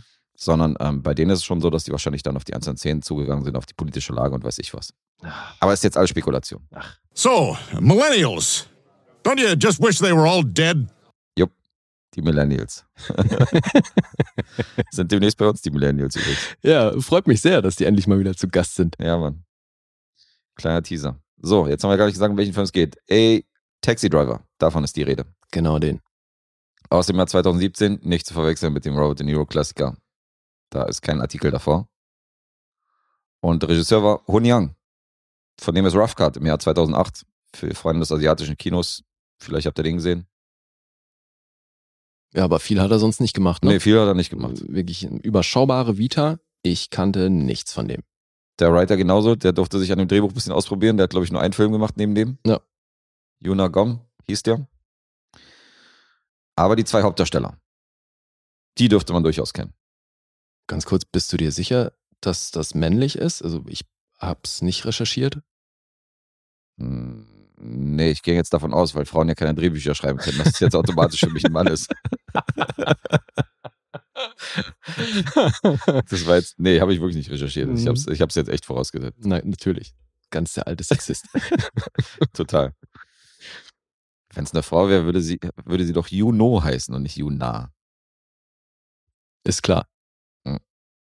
Da gab es übrigens auch Diskrepanzen mit meinem bürgerlichen Namen, den er daraus, den ihr natürlich alle nicht kennt. Weil der auch, Niemand kennt ihn. weil der auch mit einem A endet. Ja. Und dadurch hieß es dann auch oft so, wenn ich am Telefon bin, dass die Leute, wenn mich irgendwelche Leute anrufen in irgendeiner Firma, dass sie dann überrascht sind, dass ich halt ein, dass diese Frau auf jeden Fall eine sehr tiefe Stimme hat. Mhm. Ähm, weil natürlich mit einem A am Ende rechnen auch die meisten mit Maria, Sandra, Ja, ja, weißt klar. du, und Co. ist ja meistens weiblich. Ja, deswegen ist, ist ja für manche Leute auch verwirrend, dass Rosario Dawson Rosario heißt, was halt nach einem Männernamen klingt. Stimmt, ja. Ja, das stimmt. Aber es gibt ja auch so, es gibt ja auch die Namen, die auf beide Geschlechter zutreffen. Da, da sind ja auch einige unterwegs. Ja, klar. Gibt's einige. Ja. Aber in Zeiten von. Zum Beispiel. Was? Sam zum Beispiel fällt mir ein. Ja, Leslie, Lee, gibt's hammer viele, wirklich. Stimmt, Lee auch, ja. Wahrscheinlich fanden sie den Namen so toll und deswegen scheißegal, ob Mädchen oder Junge wird. Ja, eben. Unser Kind heißt Lee. Ja. Ja, passt schon. Cool. So, A Taxi Driver. Äh, ja, ich war bei den beiden Hauptdarstellern. Die dürfte man auf jeden Fall kennen. Die kennt man, ja. Wer sind denn die beiden? Äh, Song Kang-ho, Mhm. das ist der Herr aus Parasite. Da dürften ihn wahrscheinlich die meisten kennen. Memories of Murder, Snowpiercer Ja, und so weiter. Halt irgendwie alles von dem Regisseur, ne? Ja. Wobei jetzt hier ist ja ein anderer. Und dann haben wir Thomas Kretschmann, der hier einen deutschen Journalisten spielt. Unser Mann in Hollywood. Wer sonst? Ich nenne eigentlich jeden so, oder? Der irgendwie in Deutschland mal was Internationales Alter. gemacht hat. Klar. Das sind alles unsere Männer in Hollywood. Represent. Beim ersten hörte sich das noch wichtig an. Jetzt, nachdem ich zum 17. Mal erwähnt habe, ist nicht mehr ganz so cool der Titel, aber gut. Ja. Na, die beiden spielen hier die absoluten Hauptrollen. Ja. Das stimmt. Willst du die Handlung um, umreißen? Ja, kann ich gerne machen. Also, wir befinden uns im Mai 1980 in Seoul.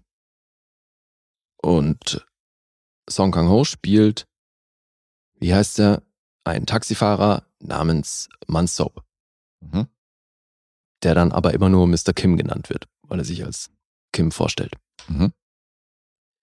Und der erhält auf Umwegen ein Angebot oder der besorgt sich ein Angebot für eine Taxifahrt, die sehr lukrativ ist. Das ist so eins von der Sorte zu schön, um wahr zu sein, weil er kriegt von einem ausländischen Fahrgast, das ist eben besagter Jürgen Hinzpeter, gespielt von Thomas Kretschmann, der deutsche Journalist. Von dem kriegt er 100.000 Won angeboten, damit er ihn von Seoul nach Gwangju fährt. Das ist aber ein abgesperrtes Gebiet. Ne, Da gibt es eine Ausgangssperre und das ist vom Militär abgeriegelt. Mhm. Und er bietet ihm eben diese 100.000 Won dafür, was halt genug wäre, um mehrere, Mot äh, mehrere Monate die, die unbezahlte Miete irgendwie zu bezahlen, weil er hat halt eben Schulden in die Richtung. Und deswegen interessieren ihn da die Details auch gar nicht groß, warum der dahin will. Und er ist auch an Gwangju und der politischen Situation gar nicht großartig interessiert. Es wird so angeteased, dass es da Probleme gibt, aber er sieht halt in erster Linie die Kohle, damit eine Lösung für all seine Probleme und nimmt deswegen diese Fahrt an. Und dann machen die sich auf den Weg nach Gwangju, werden anfangs von Polizeisperren aufgehalten.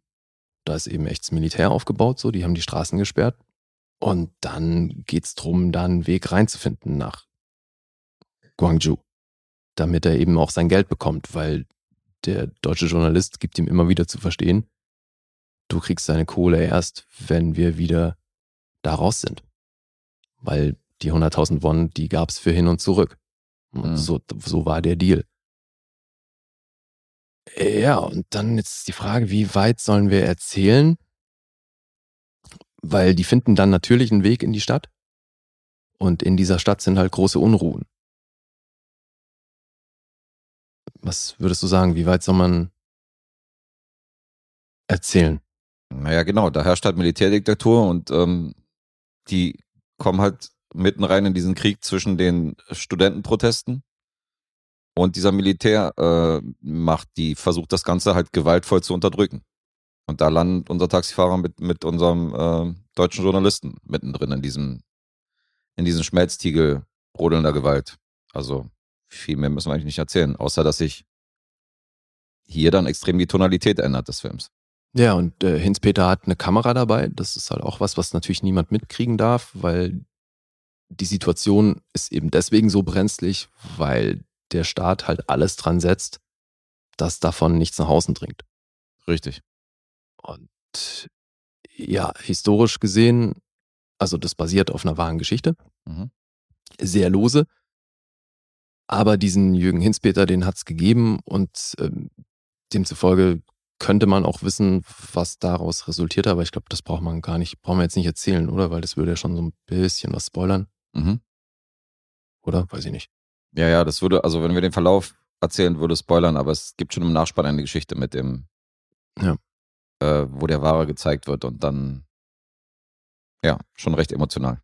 Ja, was da auch noch zusätzlich Druck aufbaut, ist die Tatsache, dass Kim eine Tochter zu Hause hat, der ist alleinerziehender Vater. Mhm. Die Tochter ist elf Und durch diese brenzlige Situation in Guangzhou und dadurch, dass sie dann da eben auch nicht so spontan wieder wegkommen wie geplant, ist die Tochter halt allein zu Hause. Und das, ja, baut zusätzlichen Druck auf. Ja. Ja, weil sie eben die Tonalität verändert, ja, das, da hast du schon recht. Also das, das finde ich ist eh so ein bisschen Thema bei dem Film. Die Tonalität. Mhm. Beziehungsweise das ist was, was mich an dem Film, was ich an dem Film problematisch fand. Okay, Aber ich fand es wiederum sehr gelungen, aber ähm, Da kommen wir gleich zu, oder? Oder wobei zur Handlung war es das eigentlich? Oder willst du da noch? nö, ich würde da nichts hinzufügen. Also, Okay. wie, also es, äh, kam, es kam wohl rüber, der Taxifahrer ist halt ein Schlitzohr. Der hat eine Vorliebe für Popmusik, der hat sich diesen Job erschlichen, der hat ihn aufgeschnappt, dass ein anderer Fahrer von diesem Job halt prahlt. Hat sich dann, ist dann natürlich als erstes losgefahren, hat sich diesen Job gekrallt und so. Das heißt, das ist schon ein, ähm, ist schon so ein kleiner Hallodri. Das ist jetzt nicht der vertrauenswürdigste ähm, Hauptcharakter, dem wir hier folgen, so wo man sagen kann, okay, das ist jetzt, äh, sondern das ist so ein kleiner Opportunist. Drücken wir es mal so aus. Ja. Der wirkt auch so lustig, der wirkt auch wie aus so einer Komödie. Ja, und er spielt ihn auch so, dass man natürlich trotzdem auf seiner Seite ist. Ja. Also man wünscht ihm ja nichts Böses, weil er hat natürlich ein gutes Herz. Der hat schon ein gutes Herz. Aber Thomas Kretschmann fragt ihn natürlich, ob er Englisch kann und so. Und er hat sich natürlich erkundigt, dass der Fahrer natürlich auch die Sprache sprechen muss, damit, damit er mit ihm kommunizieren konnte. Er so, yes, yes, yes. Naja, klar. Weißt du, so. Und äh, spricht halt nur so Bruchstücke der Sprache. Und dadurch wird die Kommunikation schon am Anfang schwer. Und äh, die gehen sich eigentlich gegenseitig nur noch auf den Sack. So fängt das Ganze erstmal an. Ja, und dann ist es natürlich auch genau das, dass du halt ein ungleiches Paar hast, was sich am Anfang nicht versteht und wo sich dann das Verhältnis im Laufe des Films stark verändert. Richtig. Und das startet so ein bisschen, das ist diese Tonalität, das startet so ein bisschen wie diese Buddy-Komödie. Ja. Das ist ja total locker, wie er in diesem Taxi sitzt und zu dieser Popmusik sitzt. Äh, und dann, wo Thomas Kretschmann dazukommt, hat mich das so erinnert an diese alten Gérard Depardieu und Pierre Richard-Filme, wo die sich auch so zusammenraufen müssen, Mhm. obwohl die eigentlich komplett verschiedene Typen sind und die sich gegenseitig auf den Sack gehen. Ja. Aber dann natürlich auch das Gute in dem anderen erkennen und so. Und ähm, dann wird das Ganze echt zum Politdrama und verliert dann auch so die Leichtigkeit, weil es halt gefährlich wird und weil da halt, äh, weil da halt Soldaten unterwegs sind, die in Zivilklamotten rumlaufen und die du auf den ersten Blick nicht erkennst, dass das halt Truppen sind von dieser Militärdiktatur, die da unterwegs sind und äh, auch Gewalt anwenden sollen, um gegebenenfalls irgendwelche äh, Journalisten oder so auszuschalten. Und was da abgeht, ist schon echt, geht schon echt an die Nieren. Aber ich fand das sehr organisch, also diesen Wechsel. Ich fand, das hat mich nicht gestört. Im Gegenteil, ich fand, dadurch ist dieser, ist Ja, dieser, mit dem Wechsel habe ich auch kein Problem. okay, Ich hab, mein Problem besteht darin, dass sie es dann nicht konsequent durchgezogen haben. okay, erzähl mal. Ich finde, nach diesem Wechsel der Tonalität hätte er wirklich in diesem Drama bleiben sollen. Und dann gibt's aber in diesen dramatischen Handlungssträngen gibt's immer wieder Momente, wo das so aufgebrochen wird durch so einen vermeintlich lustigen Moment. Und das fand ich völlig deplatziert. Naja, fällt mir jetzt nichts ein, ehrlich gesagt. Ich kann dem könnte. Beispiel nennen, ohne äh, mit dem Versuch dabei nichts zu spoilern. Ähm, am gewissen Punkt wird geschossen und dann kommen noch andere Taxifahrer zum Einsatz. Ja. Und da hast du dann auch musikalisch eben entsprechend leicht unterlegt, hast du aber eigentlich eine Situation, wo es gerade um Leben und Tod geht und dann hast du aber diese leichte Musik drunter und dann hast du da diesen einen, der so ein bisschen auch lustig aussieht von den Taxifahrern, weißt du, von den anderen. Und dann kriegt er da seinen Rückspiegel weggeschossen und es ist so ein, äh, weißt du, so, und eigentlich so ein Comedy-Moment, Ach, das fandst du. wo, wo ich dachte Okay. so, ey Leute, was, das hat da überhaupt nichts verloren. Das ist gerade so, ihr nehmt voll das Drama raus mit dem Ding. Mm, Ja, mit der Musik würde ich, würde ich vielleicht noch unterschreiben, weil Ja, eben. die Also fand ich zum- teilweise unpassend. Also die Zum, so. zum einen eben durch die musikalische Untermalung und dann gab es eben noch vereinzelt solche Momente, wo ich dachte, das ist von der Tonalität, hat das hier nichts verloren.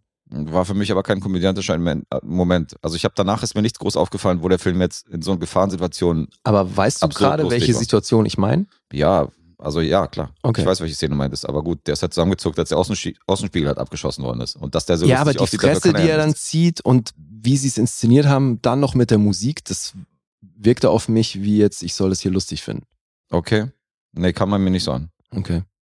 Also klar sieht der lustig aus, aber dafür kann er halt Nein, aber davon, von solchen Momenten gab es ein paar. Und das aber eben schon am Punkt, wo der eben die Tonalität gewechselt hatte und das fand ich halt schade. Das Okay. ist dann für mich nicht mehr so, das war nicht konsequent. Das war nicht rund und konsequent. Naja, gut. Ja. Den, äh, Aber du fandst das super, ja? Ja, ja, ich fand's mega. Ich fand's richtig gut. Ich find's echt schön, wie viel Herzlichkeit dieser Film letztendlich äh, irgendwann mal hatte und dass das so, dass das wirklich glaubhaft ist, wie die beiden dann irgendwie zueinander stehen und wie die sich dann in dieser, weil ich meine, das, das ähm, zieht die beiden ja auch zusammen, so diese, diese Situation da rauskommen zu wollen und diese Gefahrensituation und ähm, ich will ja nicht sagen, ich will jetzt auch nicht verraten, wo es hingeht, aber ich meine, ähm, das siehst du ja schon an der Entwicklung von dem, von dem Taxifahrer. Ja, ja. Weil an einer Stelle ist er wieder bei seiner Tochter und dann siehst du ja, was das Ganze mit ihm gemacht hat, diese ganze Story und so und was danach noch passiert und ist echt ein guter Film. Ich mochte den sehr. Hat mir gefallen. Also ist zu Recht in meinen Augen gefeiert so, aber Punkte sind jetzt auch durchwachsen, aber ich fand den toll. Tatsächlich. Okay. Klar kann man, also das eine oder andere kann man kritisieren. Wenn man jetzt diesen, wenn der Film einem nicht so berührt, so, was bei mir aber nicht der Fall war, dann kann man natürlich kritisieren, dass jetzt, okay, dass jetzt so ein bisschen Hollywood ist, was am Ende passiert ist, wie das Ganze vonstatten geht, dass die Bösen halt extrem böse sind und dass die, weißt du, dass die Musik halt falsch platziert ist an manchen Ecken und Enden. Also, das kann ich alles nachvollziehen, wenn das kritisiert wird. Aber dazu war ich zu sehr in den Film involviert, als dass mich das stören würde. Das ist wieder einer von den Dingern. Mhm. Ja, mich hat er eben an diesen Stellen dann leider immer so ein bisschen rausgerissen. Das ist aber auch wirklich das Einzige, was ich an dem Film wirklich kritisiere. Mhm. Ansonsten, was super funktioniert, und das ähm, haut, glaube ich, auch ein bisschen in deine Kerbe, diese Chemie zwischen den beiden funktioniert halt super Mhm. und das trägt wirklich den ganzen Film. Ja, toll gespielt von beiden. Ja. Wie ich auch finde. Ja, und klar gibt's hier so ein paar Momente, wo du dann eben, also ich habe auch so ein paar Momente, wo mir der Pathos ein Tick zu krass war. Mhm. Ne? So, sagen wir mal, Slow-Motion-Momente in Form mit äh, Schießereien und so. Das fand ich einen Ticken too much. Mhm. Und wenn man vielleicht noch, aber ich, mich persönlich hat zum Beispiel nicht gestört, dass die gar nicht groß auf das Warum eingegangen sind, was diesen Konflikt in Guangzhou eingeht, Mhm. angeht. Ne? Das war einfach gesetzt. Da gibt's diesen Konflikt und es wird gar nicht groß auf Details eingegangen, weil es um die Schicksale geht, die darunter leiden. Genau. Ja, deswegen, ich fand auch diesen Jungen super. Ja. Also gab's schon ein paar wirklich, wirklich gute Momente. Ist auf jeden Fall ein guter Film. Ja, auch ein toller Moment, wo die dann so ein bisschen zur Ruhe gekommen sind, weißt du? Wo die Mhm. sich dann in dieser Wohnung da Ja. zum Essen getroffen sind, wo du dann so ein, eine kleine Pause hattest von den Schrecken, die man vorher noch erlebt hat und von den, von den Erlebnissen da in Guangzhou. Ja. Äh, ja, durchaus eine Empfehlung. Ja, von mir auch. Mhm. Also, ne, mit Einschränkungen, aber das ist auf jeden Fall ein guter Film. Na, dann sind wir ja nicht so weit voneinander entfernt. Das ist doch eine gute Empfehlung von dem Dennis gewesen. Ja, ich bin auch froh, den gesehen zu haben. Mhm. Ich auch. Hast du ein, ein Budget gefunden äh, zu Ja. dem Film? 13,8 Millionen. 13,8 hat er gekostet. Ja. Dann war der sehr erfolgreich. Der war richtig erfolgreich, weil er über 86 eingespielt hat. Mhm. Das hat funktioniert. Gut was eingespielt. Ich kann mir auch vorstellen, dass zu dem Zeitpunkt der Hauptdarsteller vielleicht auch schon so ein bisschen eine Ja. Rolle gespielt hat bei der Sache, ne? Durchaus. Aber es ist auch so ein bisschen dieser Hype des asiatischen Kinos natürlich, der so seit fünf, sechs Jahren da draußen herrscht. Also im Kino ist der an mir vorbeigegangen. Ich habe nicht mitbekommen, dass der hier im Kino lief. Ja, aber er hat halt, viel- also dieses asiatische Kino hat halt in den letzten Jahren viele Fans dazu bekommen, dass sie halt ins Ja, ja, Kino rein auf und sich auch diese Filme angucken. Ich habe ihn jetzt auch nicht im Kino gesehen, aber logisch. Ja, aber hast du mitbekommen, dass der hier lief? Nee. Also nicht jetzt bewusst, dass ich jetzt rekapit- rekapitulieren könnte. Das ist wahrscheinlich auch kein Film, der irgendwie im, in so, in so äh, Nein, in York. Cineplexen läuft, sondern das Nee, sind halt so York- Arthouse-Filme. Ja, eben, aber in York-Kinos wäre der bestimmt gelaufen. Wahrscheinlich. Der lief da wahrscheinlich auch, aber jeden Nein, einzelnen Film bekomme ich auch nicht mit. Hm. Naja. Aber cool, dass wir den jetzt auf dem Weg noch gesehen haben. Finde ich auch. 137 Minuten geht er. Ja, für meinen Geschmack auch ein Ticken zu lang. Okay. Siehst du nicht so. Nee. Okay. Hier haben wir doch, hier, das klingt doch nach einem Film, wo wir von der Punktenachreichung vorhin hier, da hatten wir einen gegenteiligen Fall. Hier, glaube ich, bin ich ein bisschen besser als du dran. Hm, klingt so. Jetzt die Frage nur, wie viel? Hm. Ja, wollen wir zu den Punkten kommen oder hast du noch was, womit wir jetzt eine Stunde und 20 noch füllen könnten, um, um die Rezension hier ein bisschen auszubreiten? Nee, ich habe nur gelesen, dass der in China verboten war. Richtig, war ja. Nee, ansonsten gab es da wenig Interessantes zu. Also, Kri- Kritik am Militärregime möchte China nicht im Kino zeigen. ja, Das wollen wir nicht machen. zumal es noch nicht mal ihr eigenes Land ist. Ne? Das finde ich auch so ein bisschen. Naja, Alright, IMDb ist bei einer 7,9 für A Taxi Driver. Hat einen Metascore von 69. Überraschend dünn, ehrlich gesagt. Rotten Tomatoes 7,3 und 4,3 von Audience. Das holt wieder einiges raus. Letterboxd 4,0. Mhm. Wer fängt an? Du. Acht.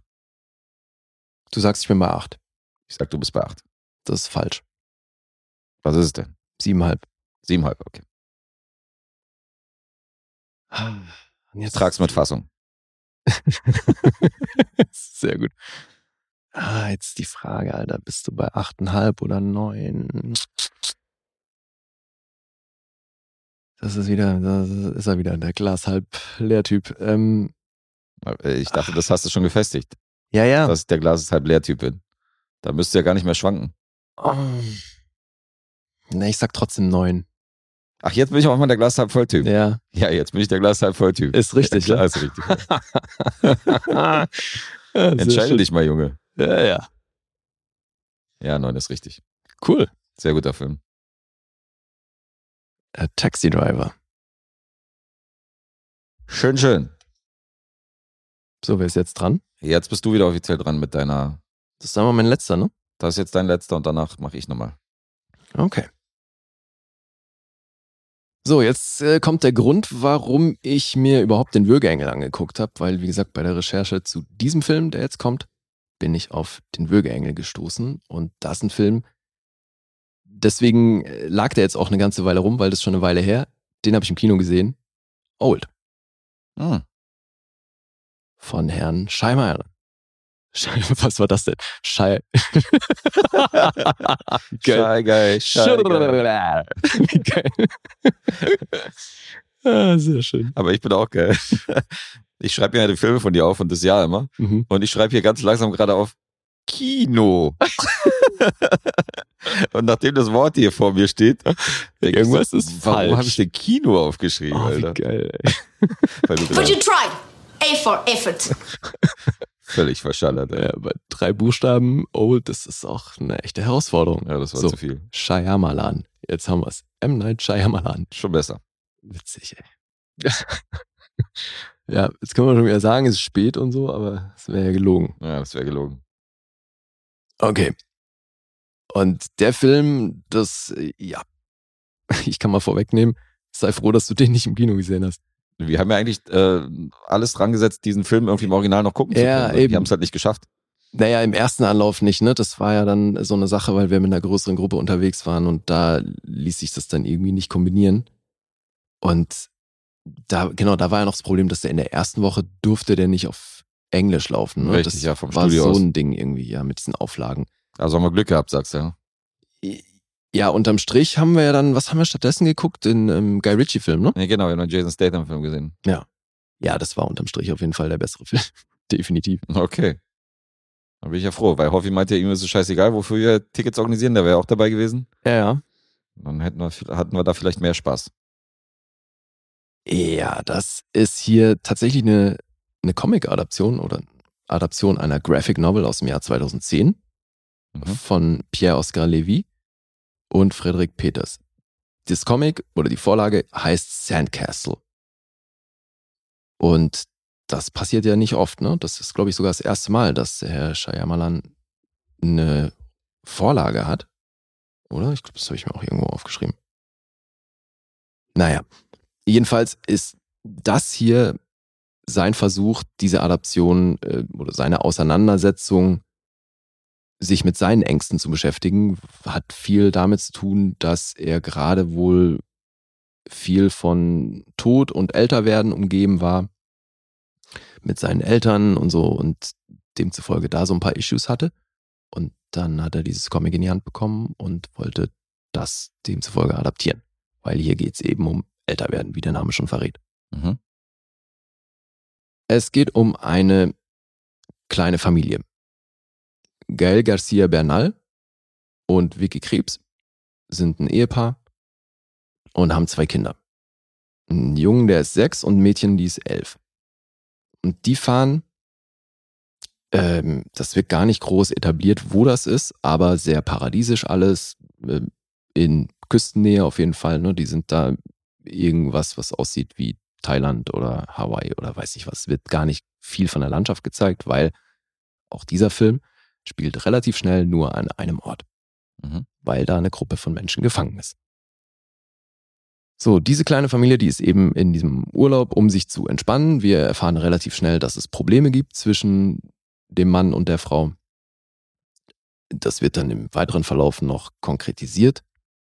Und dann sind die in diesem Hotel und kriegen am Frühstück vom Hotelchef angeboten, dass sie als Tagesausflug so einen Trip zum, zu einem ganz paradiesischen Strand machen. Der sagt auch, den schlägt er auch nicht allen Gästen vor und so, ne? Das ist voll der Geheimtipp und so, aber wir organisieren jemanden, der euch da hinfährt und dann könnt ihr da einen Tag am Strand verbringen und dann werdet ihr abends wieder abgeholt. Dann planen die das als Tagesausflug, werden da hingefahren. Der Busfahrer wird gespielt von dem Regisseur. Das fand ich so ein bisschen strange, weil das war so ein Moment von, hä? Das war er doch. Okay, weird. Aber macht er immer was in seinen Filmen. Ja, dass er Ja, immer wieder so ein Cameo hat, aber diese das, das ist hier ja. tatsächlich auch eine Rolle mit Text und so. Ne? Also Okay. das in, schon mit das Größte, was ich so bis jetzt von ihm gesehen habe. Mhm. Aber wie auch immer, der spielt keine, also keine tragende Rolle, ne, sondern der fährt die halt nur dahin, aber macht halt auch gleich schon so einen shady Eindruck. Weil die haben dann da eine Menge Essen dabei und das ist dann doch, also der Bus, mit dem die da hinfahren, den er fährt, da sind dann plötzlich doch nicht nur diese kleine Familie mit drin, sondern noch ein anderes Paar. Mhm. Die dann auch schon sagen, so beim Einsteigen sehen die, ah, okay, da sitzen noch welche. Ja gut, so geheim kann dieser Strand ja dann doch nicht sein. Weil dieses andere Paar ist ähm, Rufus Sewell und äh, ich glaube, warte mal, äh, Abby Levers. Die spielen ein Paar mit einem sehr offensichtlichen Altersunterschied. Er ist Arzt und hat dann eben so eine junge, hübsche Tante da Mhm. an der Hand und die hat noch eine kleine Tochter dabei. Und die ist die jüngste in dieser ganzen Gruppe. Und dann werden die zusammen an diesen Strand gefahren und haben eben noch ein bisschen Essen dabei vom Hotel. Und der drückt es denen dann auch alles in die Hand und sagt so, ja, jetzt lauft ihr einfach hier den, den Weg runter und dann seid ihr so, in zwei Minuten seid ihr am Strand und ähm, dann ruft mich an, wenn ihr abgeholt werden möchtet. Ansonsten bin ich um fünf wieder da. Mhm. Und verpisst sich dann auch super schnell. Und der eine sagt auch noch so, hey, äh, kannst du uns vielleicht helfen mit dem Stuff hier, weil wir haben viel Gepäck und so. Und der so, nee, ich muss los, zack, weg. Ach so, die, die, die Mutter von dem, äh, von der Figur von Rufus Sewell ist auch noch dabei. Ne, so eine Oma. Und dann sind die in der Konstellation an dem Strand, kommen da runter und treffen dann dort noch einen anderen Typen, der da sitzt. Und die denken sich erstmal, so, okay, was ist mit dem? Und da haben wir über einen kurzen Zwischenschnitt in der Szene davor gesehen, dass der schon an diesem Strand war, in der Nacht davor mit seiner Freundin, die dann rausgeschwommen ist. Und als dann die Gruppe da an den Strand kommt, sitzt aber nur noch er da. Okay. Ja, und dann machen die erstmal das, was man da so am Strand macht. Die Kinder spielen dann miteinander und die bauen da ihren Sonnenschirm auf und essen so ein bisschen, unterhalten sich und plötzlich geht's der Oma schlecht. Und ähm, hat damit zu tun, dass davor, das habe ich jetzt gerade vergessen, weil das Erste, was passiert ist, dass die, die Freundin vom Vorabend, die da rausgeschwommen ist, die wird plötzlich tot da angetrieben. Ne? Also, die finden die Leiche von der. Und alle natürlich entsprechend schockiert, weil die vermuten dann erstmal, dass der Typ, der dann schon da saß, dass der die umgebracht hat. Mhm. Und er sagt aber, hey, ich habe nichts gemacht. Und dann kurze Aufruhr und Schock und so weiter. Und die Oma ist völlig mitgenommen und plötzlich geht's ihr eben sehr schlecht. Und ihr Sohn, der Arzt, geht davon aus, dass das mit dem Schock zu tun hat. Und dann versuchen sie halt irgendwie die zu verarzten. Und die Dynamik in der Gruppe verändert sich natürlich sowieso in dem Moment, wo eine Leiche auftaucht. Und die Spannung steigt an. Ja, und dann irgendwann ist diese Oma tot. Und in dem Moment realisieren dann auch, dass die Kinder, sechs und elf, plötzlich aussehen wie Teenager. Und die stellen fest, es dauert dann eine Weile, bis sie es realisieren, aber es ist klar, an diesem Strand altern alle sehr viel schneller. Okay. Die stellen dann so eine Rechnung auf, wo es heißt, okay, also ungefähr 60 Jahre macht man hier in 24 Stunden. Das heißt, wir müssen gucken, dass wir schnellstmöglich wieder wegkommen. Jetzt ist es aber das Ding, dass sobald die versuchen, diesen Weg zurückzugehen, den die runtergekommen sind, was nach dem einzigen Weg aussieht, wie man in diesen Strand reinkommt, haben die alle, dann wird denen schwindlig, die kriegen so einen riesen Druck auf den Kopf, wie wenn sie ganz tief unter Wasser sind, werden ohnmächtig und wachen am Strand wieder auf. Das heißt, die kommen da nicht weg. Mhm. Strange. Und das ist also die Prämisse. Die sind an diesem Strand gefangen, altern sehr schnell Mhm. und kommen da nicht weg. Wieder eine Twilight Zone-Folge. Okay. Hört sich ja nicht uninteressant an, so von der, von der Grundprämisse. Das ist das Ding. Das ist im, vom Prinzip her ist das super interessant. Mhm. Hat echt Potenzial. Wenn es mit der Ausführung geklappt hätte. Nicht gut umgesetzt, sagst du. Nee, das ist hier wirklich, boah, schwierig, Alter. Äh, In ganz vielen verschiedenen Bereichen, wirklich. Weil, also allen voran für mich das mit Abstand das größte Problem, Mhm. Vicky Krebs. Das ist die aus der seidene Faden, oder? Ja. Und aus äh, das Boot, die Serie und, und so, die hat, macht, tritt ja wirklich international eine Menge. Holländerin, oder? Ich glaube im Ursprung Holländerin, Mhm. ja. Alter Falter. Also schauspielerisch, ja? Ey, wirklich, ich weiß nicht, wann ich das letzte Mal jemanden so schlecht in einem Hollywood-Film gesehen habe. Okay. Das ist ein Niveau, was ich so schlecht einfach nicht kenne aus Hollywood-Filmen. Das war wirklich mit, mit ganz viel Cringe und Fremdscham verbunden. Das ist wirklich übel. Wo ich Oha. mich wirklich frage, was zur Hölle hat der da inszeniert? Also, das wurde natürlich alles unter Pandemiebedingungen gedreht, ne? Mhm. Aber gerade deswegen so, das muss, da hast du dann eine kleinere Crew als sonst, aber halt alle durchgetestet und so und demzufolge aber hängen halt auch alle immer permanent miteinander rum. Da könnte man erwarten, dass da eine, irgendwie eine Ebene entsteht, wo man äh, besser arbeiten kann. Aber das, also, was sie hier spielt, ist wirklich unterirdisch. Das ist echt krass. Okay, krass. Und ich meine, die hat eben, wie du schon gesagt hast, an der Seite von Daniel Day-Lewis echt eine gute Figur gemacht. Ja, dann musst du erstmal spielen als weibliche Hauptrolle neben ihm. Ja. Wobei, ne, gibt ja auch Schauspieler, die profitieren davon, wenn dann der andere so, ähm, so gut ist und so. Aber, Mhm. ach so, Alter, was die hier macht, das ist wirklich hart. Und es hat, also kommt noch dazu, dass man halt permanent natürlich auch hört, dass es nicht ihre Muttersprache ist. Aber selbst dafür, Alter, das ist wirklich schlimm. Mhm. Ja. Du suchst offenbar nach einem Sample, was du drücken möchtest. Hast ich du suche es gefunden? frauenfeindliches Sample, aber ich habe keins gefunden. ja. Ich weiß nicht, ob der hier. We don't have to do anything. Nee, der passt auch nicht. Nee, es hat auch überhaupt nichts mit ihrem Geschlecht zu tun. Das ist einfach handwerklich hier eine Vollkatastrophe, was sie macht. Ja, ja, ich weiß. Und es ist wirklich, ich, ich kann es mir nicht erklären. Ich finde die das aber. letzte ähm, Mal, dass ich jemanden, Diego Luna vielleicht in, in Rogue One das erste Mal, Stimmt, das ja. war so, das war ein ähnlicher Moment, wo ich dachte, das ist nicht sein Ernst. Ja, stimmt. Das ist dein Man to go auf jeden Fall, wenn es um sowas geht. Aber ähm, Ja, jetzt explizit diese Performance halt, ne, das, ähm, also hier wirklich, ich finde die ja, ich fand die ja komisch bei der Seidenfaden. Also ich fand Ah, ja? die irgendwie sowieso ein bisschen, bisschen seltsam und ich wusste nicht, ob die das so komisch spielt und so. Aber irgendwie passte das zur Rolle.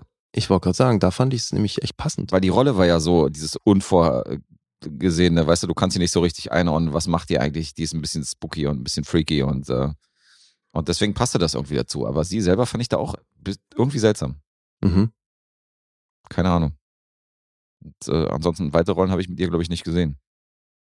Ja, Andere Filme. also bin ich mal gespannt, ob du dir den jemals angucken wirst. Der ist auf meiner Wunschliste. Also ich wollte den sehen auf jeden Fall, weißt ja, aber Okay. äh, so besonders schmackhaft hast du mir den jetzt nicht gemacht. Also, wie gesagt, es geht damit los, dass sie das halt wirklich grottig spielt. Mhm. Er ist gut, ähm, die Kinder sind auch über weite Strecken gut, wobei dann, ne, das ist ja dann das Ding, du hast dann natürlich die jungen Kinder und dann Teenagerkinder und es geht ja dann noch weiter. Mhm. Und deswegen hast du da ja auch immer wieder wechselnde Schauspieler. Dann sind die Kinder alt und auf einmal ist es Bruce Willis. Äh, nee, so weit geht's dann doch nicht, nein. Aber zum Beispiel eine der Töchter wird dann von Alexa Swinton gespielt. Das ist eine sehr entfernte Verwandte von Tilda Swinton. Mhm. Wirklich sehr entfernt. Ich meine, der, der Vater ist irgendwie Cousin hundertsten Grades oder so, aber es gibt da diesen Swinton-Clan und dem gehört die eben auch an. Dann ist eine der Töchter ist äh, Francesca Eastwood, Mhm. Tochter von Clint. Thomas McKenzie kennt man wahrscheinlich auch. Und ja, so viel zum Line-Up. Also, es ist ein schwieriger Film. Und natürlich irgendwo auch, kann ich mir schon vorstellen, dass in dem Moment, als sie das gedreht haben, dass die sich gedacht haben, ey, wie crazy, guck mal, was wir hier, das ist voll Meta. Wir befinden uns in einer Pandemie und haben eigentlich auch genau diese Ängste. Wir sind die ganze Zeit, müssen wir in Isolation leben und wissen nicht, was passiert, wenn wir rausgehen, weil die ganze Zeit diese Bedrohung ist, dass man stirbt. Und jetzt Naja, und vor drehen allem wir auch noch so einen Altern, Film. so, weißt du, wir sind in einer Isolation, wir sind in Quarantäne und wir werden älter und äh, können nicht richtig unternehmen, so, weißt du, und Mhm. verschwendete Lebensjahre, das fällt ja wahrscheinlich auch noch ein bisschen runter. Ja, klar. Ja, und dann geht's Mhm. natürlich auch darum, dass die natürlich erstmal davon ausgehen an dem Strand, dass sie sich mit irgendwas infiziert haben. Ich auch denke, okay, das ist dann nämlich doch das, oh Mann, das Alter, das ist das nächste, was so hart scheiße ist an diesem Film. Oh. Ähm, äh, sie ist, sie arbeitet im Museum. Der eine ist Arzt. Was hat er nochmal für einen Job? Das habe ich schon wieder vergessen. Ah ja, äh, genau. Oh, Alter, das ist so dünn. Ne, weil er, er ähm, arbeitet bei einer Versicherung und muss die Prozente ausrechnen, die Wahrscheinlichkeiten von Unfällen. Ne? Also Ihr um- Ben Stillers Job in und dann kommt ja, genau. So, damit, Okay. damit er kalkulieren kann, wie hoch die Beiträge sein müssen, muss er diese Wahrscheinlichkeiten ausrechnen, ne? Mhm. mit denen jemand verunfallen kann. Und dann holt er bei jeder Gelegenheit, holt er dieses, dieses Ding raus.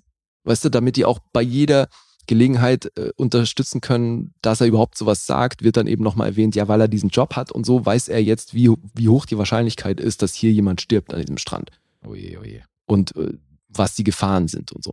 Dann arbeitet sie im Museum. Und Als es dann mit dem Altern losgeht, ne, und die dann diese Leiche sehen und die dann eben ein paar Minuten später halt schon ein Skelett ist, Mhm. weil eben Zersetzung auch alles, ne, die ganzen Zellen, alles altert schneller. Ähm, das, dann kann sie natürlich erklärbärmäßig sagen, ja, nee, weil damit es so zersetzt ist, müsste das eigentlich so und so viele Jahre irgendwo gelegen haben und so. Deswegen Weil, weil ich arbeite ja im Museum. Ah ja. Und sowas, Alter, und das ist halt auch so dünn geschrieben, weißt du, das ist wirklich so der Erklärbär. Also du hast genau die richtigen Leute da, um das durchzurechnen, um, keine Ahnung, eine Wahrscheinlichkeitsrechnung bei irgendwelchen Ja, genau. Lebensgefahrsituationen Und dann kommt so. natürlich der Arzt, der sagt, ja, aber der kann gar nicht daran gestorben sein, weil medizinisch ist es nämlich so und so. Oh mein Gott. Und dann haben wir natürlich auch noch eine Psychotherapeutin mit Epilepsie. Stimmt, weil das, die, das Paar, die kommen noch nach, so die, von denen habe ich noch gar nicht erzählt. Da haben wir noch zwei, die kommen dann nach und er ist Pfleger und sie ist Psychotherapeutin und er pflegt eben mitunter auch sie, weil sie Epilepsie hat und so. Mhm. Boah, Alter, echt, es ist ein Grauen. Das Ding ist, es ist optisch an manchen Stellen echt cool gemacht. Also du hast hier schon auch mitunter starke Bilder. Und was ich cool fand, war die Auflösung. Also was quasi dieser Beweggrund des Hotels, die überhaupt an diesen Strand zu karren, weil es wird ja schon durch den Busfahrer eben etabliert, dass der genau weiß, wo er sie dahin bringt. Mhm. Also das ist ja auch wenig subtil. Die Auflösung dessen, die fand ich wiederum cool. Sogar sehr cool. Aber das war's dann auch. Ne? Also du, das ist hier wirklich sehr durchwachsen, weil du hast hier halt so ein paar Pluspunkte für eben äh, ein paar Schauspieler, dann aber auch wieder harte Abzüge für Andere Schauspieler. andere Schauspieler. Und dann ist es einfach wirklich, äh, inhaltlich haust du dir so oft gegen den Kopf. Mhm. Und das ist so schade, weil die Prämisse an sich wieder cool ist und eben die Auflösung dessen irgendwo auch. Aber das ist echt kein runder Film, alter Schwede, ey. Okay, also nur der Shyamalan-Twist und äh, so ein paar Szenen retten es vor kompletten Totalausfall. Ja?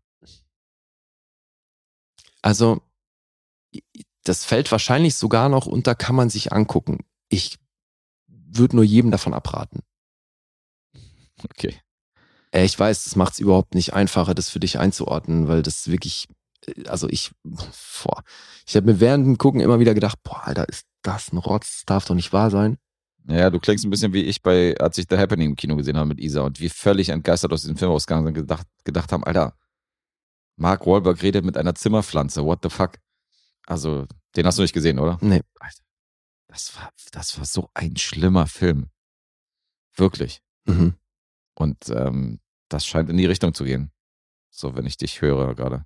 Naja, aber weißt du, auch dieser Film hat 18 Millionen gekostet. Das ist alles, das sieht gut aus, das ist aufwendig gemacht und so und du glaubst das Set und die Prämisse und alles. Das ist ja das, was das so, so traurig macht eigentlich, weißt du, weil das hätte wirklich ein geiler Film werden können. Ja, und die Zutaten waren da. Ja. Aber inszenatorisch nicht seine Glanzleistung. Nee, also da ist eine Menge schiefgelaufen.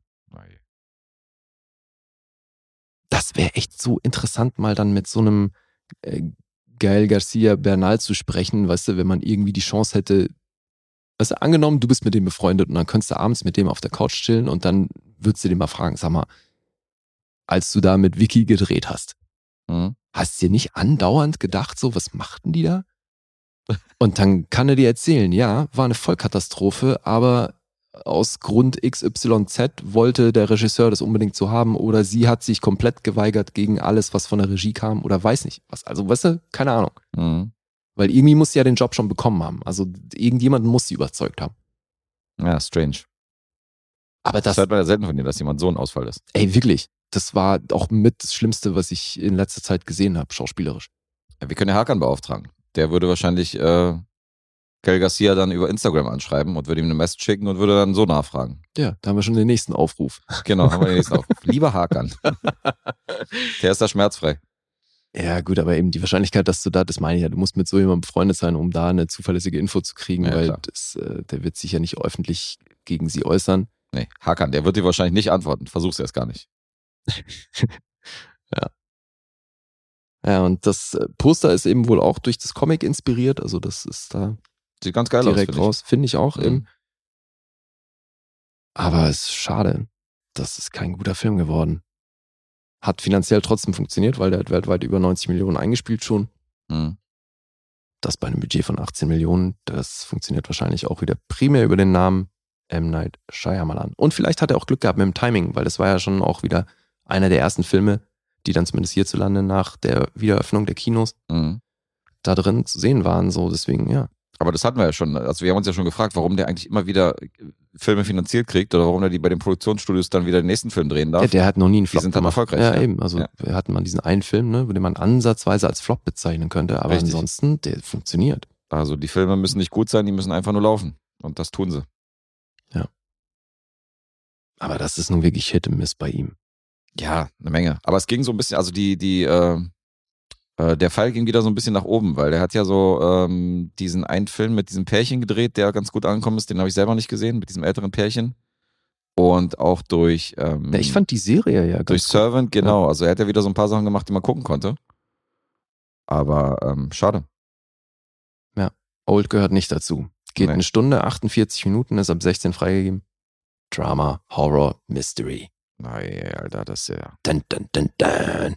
das ist ja schwer jetzt. Bist du bereit? Ja, Old. Old. Warst du bereit? Ja. Ja, nee.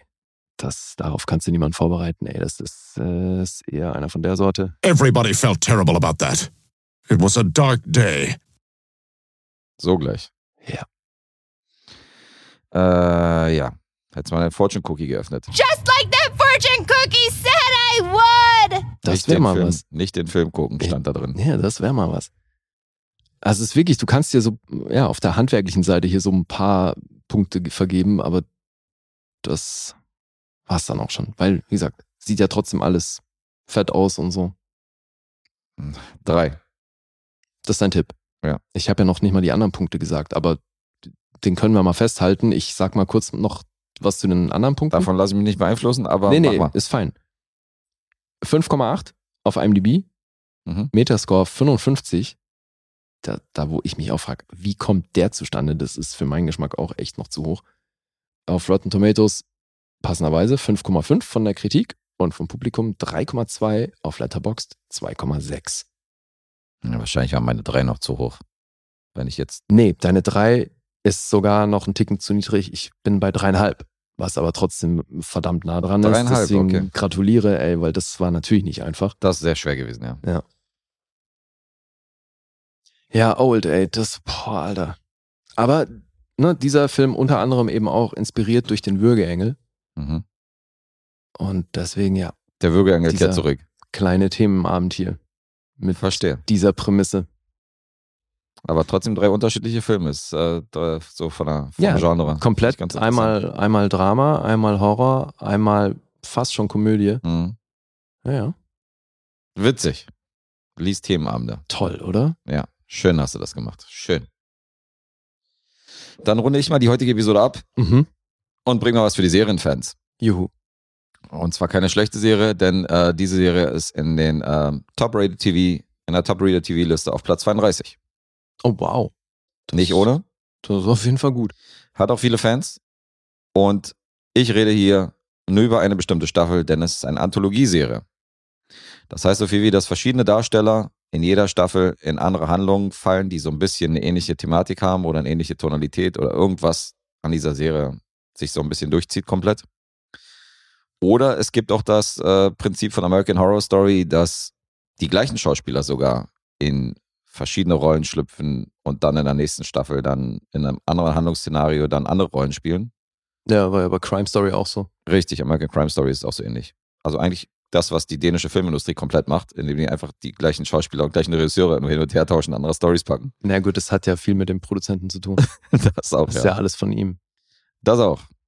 Ich rede von True Detective, von Nick Pizzolato und Mhm. zwar von der dritten Staffel, Okay. die ich jetzt gesehen habe. 2014 ging's los und 2019 ist die dritte Staffel entstanden, die ich mir jetzt angeguckt habe.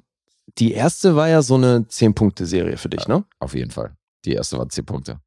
Und ich war auch großer Fan von der zweiten Serie, die ja von vielen abgestraft worden ist, weil die ganz anders abläuft und weil die eben nicht die erste kopiert, sondern weil die ein komplett anderes Szenario bietet, aber trotzdem sehr, sehr geil war hier mit, ähm, mit ähm, Colin Farrell. Colin Farrell war Genau, das, und hier, äh, wie heißt sie denn? Rachel McAdams spielt mit, also auch großartig besetzt, Vince Vaughn in so einer düsteren Rolle. Ich mochte die zweite Staffel auch extrem. Mhm. Und jetzt habe ich mir die dritte Staffel angeguckt. Insgesamt hat die Serie fünf Primetime-Emmys gekriegt, hat 30 Preise kassiert von insgesamt 91 Nominierungen. Also die Serie an sich, True Detective, ist auf jeden Fall sehr hoch angesehen.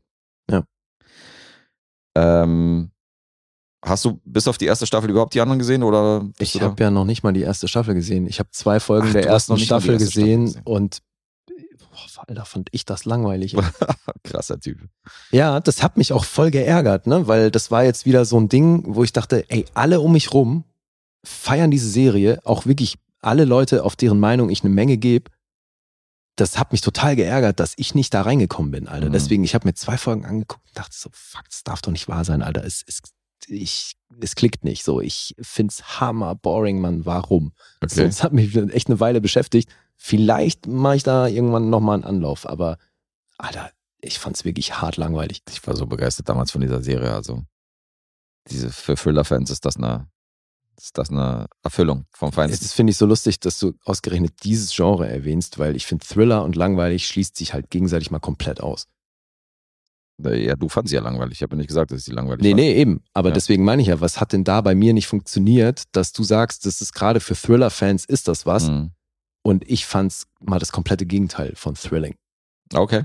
Zwei Folgen lang, ne? Also, Äh, also die, äh, wenn du mit der ersten Staffel nichts anfangen konntest in diesen zwei Folgen oder wenn das allgemein nicht dein Ding ist, dann wirst du mit der dritten Staffel erst recht nichts anfangen können, weil die zweite bricht so ein bisschen aus. Die Mhm. hat so ein bisschen andere Tonalität. Die dritte wiederum orientiert sich schon vom, vom Feel und vom Spirit schon sehr an der ersten. ah ja. Okay. Ob jetzt die Zeitsprünge oder ob jetzt ähm, auch der Charakterzug, so ein bisschen diese melancholische Inszenierung, also auch die Story. Ich werde mal, ich werde mal kurz die Story anreißen, worum es hier geht. Mhm. Ähm, wir befinden uns in so einer Kleinstadt in Arkansas. Und wir haben so ein kleines, naja, so ein Proletenpärchen. Also die leben zwar nicht im Trailerpark so Hillbilly-mäßig, aber schon so amerikanische Kleinstadt, weißt du, er ist so beschraubt an seinem Auto rum.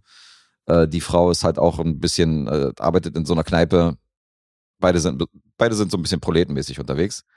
Er wird gespielt von Scott McNeary, von dem von mir sehr geschätzten äh, Schauspieler. Und die haben einen kleinen Sohn und eine kleine Tochter.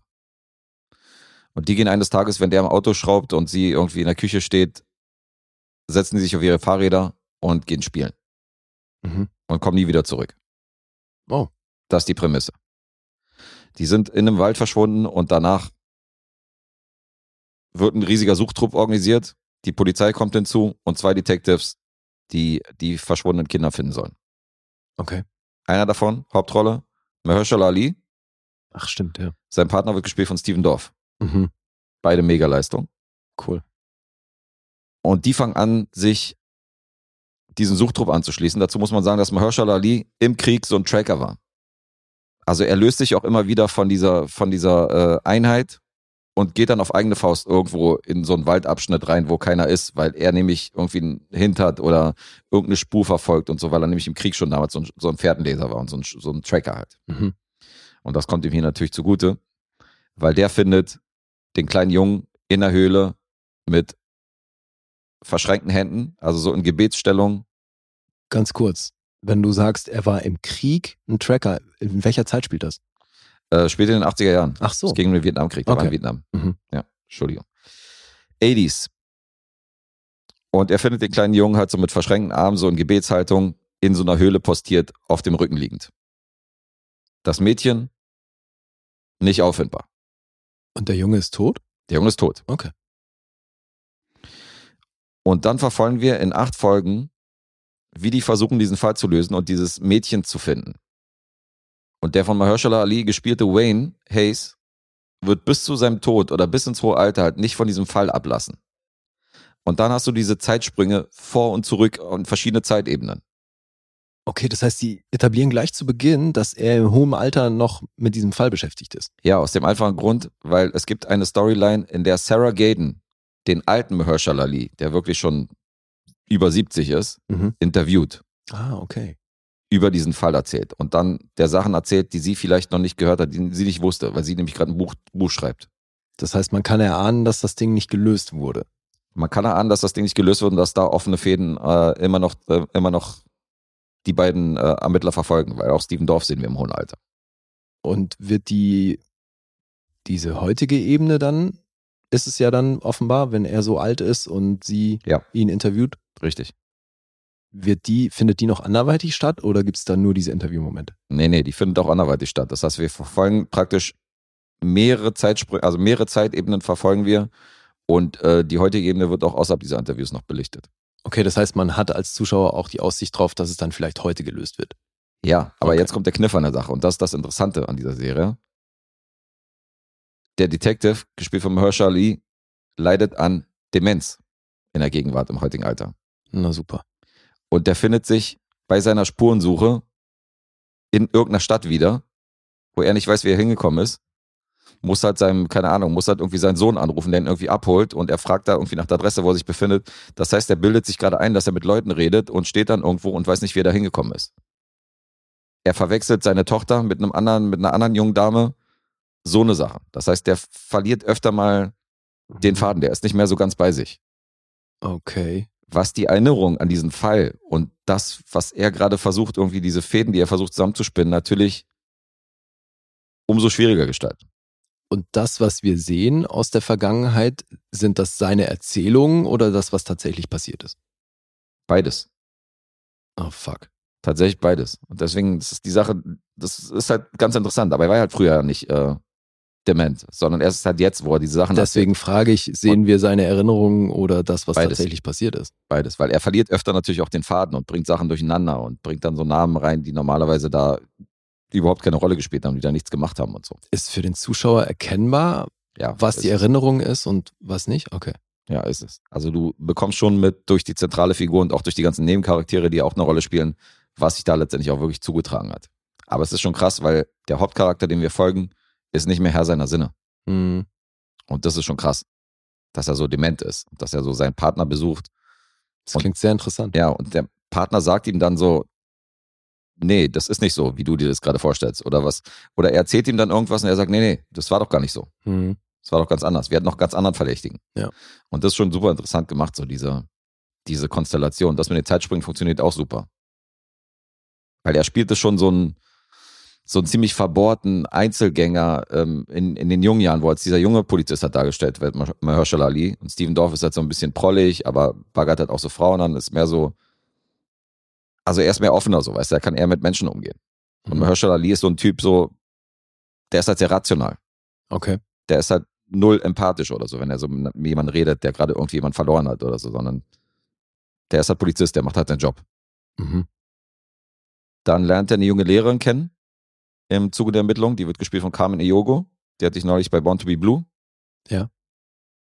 Ähm, und die kommen dann zusammen. Okay. Und die sind dann auch ein paar in den anderen Zeitebenen. Mhm. In diesem hohen Alter ist sie aber schon gestorben. Okay. Also das heißt, sie spielt in der Gegenwart keine große Rolle mehr, hat aber in den anderen Zeitebenen ziemlich, ziemlich großen Einfluss auf die Serie. Mhm. Ist sehr, sehr gut.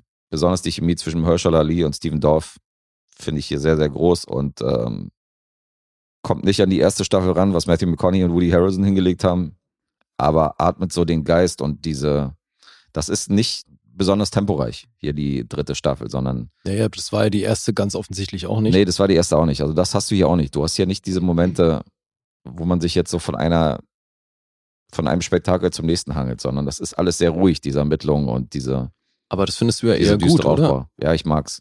Ich mag's. Und hier hast du auch eine recht düstere Stimmung durch die Musik und durch die, durch die Bilder dieses, dieses dunklen Arkansas irgendwo im Hinterland. Mhm. Ähm, ist auch wieder sehr gelungen. Also auch die dritte Staffel kann sich sehen lassen. Es sind tolle Serien. Also eine tolle Antholo ist eine tolle Anthologieserie, wo jede Staffel für sich äh, einen guten Job hinlegt. Na, klingt gut. Also von mir aus kann Nick Pizzolato ja gern auch noch eine vierte Staffel äh, hinterherlegen. Auch wenn es mir so vorkommt, als wenn die dritte Staffel so ein bisschen unter ferner Liefen äh, vonstatten ging, weil keiner hat darüber geredet, so kein Hype, nichts. Ja. Nirgends habe ich was davon gehört und kein Podcast wurde darüber berichtet. Kam mir, weiß nicht, finde ich ein bisschen seltsam, aber jetzt habe ich es mal nachgeholt und habe True Detective dritte Staffel hier mal gebracht. Naja, das ist halt, glaube ich, auch das Phänomen von der heutigen Zeit, ne? Das ist gerade, weil du hast Hype angesprochen. Die erste Staffel hatte halt einen Wahnsinns-Hype. Ja. Und dann hat es halt auch immer eine Weile gedauert, bis da was nachkam. Mhm. Dann mal bei der zweiten war so ein bisschen allernüchtert. Da Mhm. gab es halt viel negative Stimmen, habe ich dir gesagt. Ja. Und, ähm, Ja, das habe sogar ich mitbekommen. und es war ein Riesenfragezeichen, ob überhaupt noch eine Staffel kommt, so, weil eigentlich war die Serie dann abgeschlossen. Die haben gesagt, okay, es kommt keine weitere mehr. Hm. Deswegen war für viele schon sehr überraschend, dass eine dritte Staffel dann angekündigt worden ist. Ja. Aber da hatten anscheinend schon viele keinen Bock mehr. So wie es aussieht. Ja, aber du Aber- klingst begeistert. Ja, HBO hat hier wieder, hat hier wieder eine echt sehenswerte Serie hingelegt. Äh, ich würde mal zu dem Punkt kommen, da gibt es nicht so viele. Äh, genau genommen nur IMDb und Metacritic. Das sind die einzigen beiden. Wie, Ach. auf Rotten Tomatoes ist sie nicht Nichts, bewertet? nee. 8,9 bei IMDb, äh, Metacritic 87. 8,9, Alter. Mhm. Wow. 87. Ja. Aha. Crazy.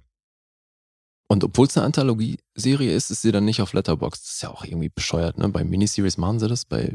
Ja. Naja. Aber es ist ja, also auch wenn es, es ist ja keine Miniseries.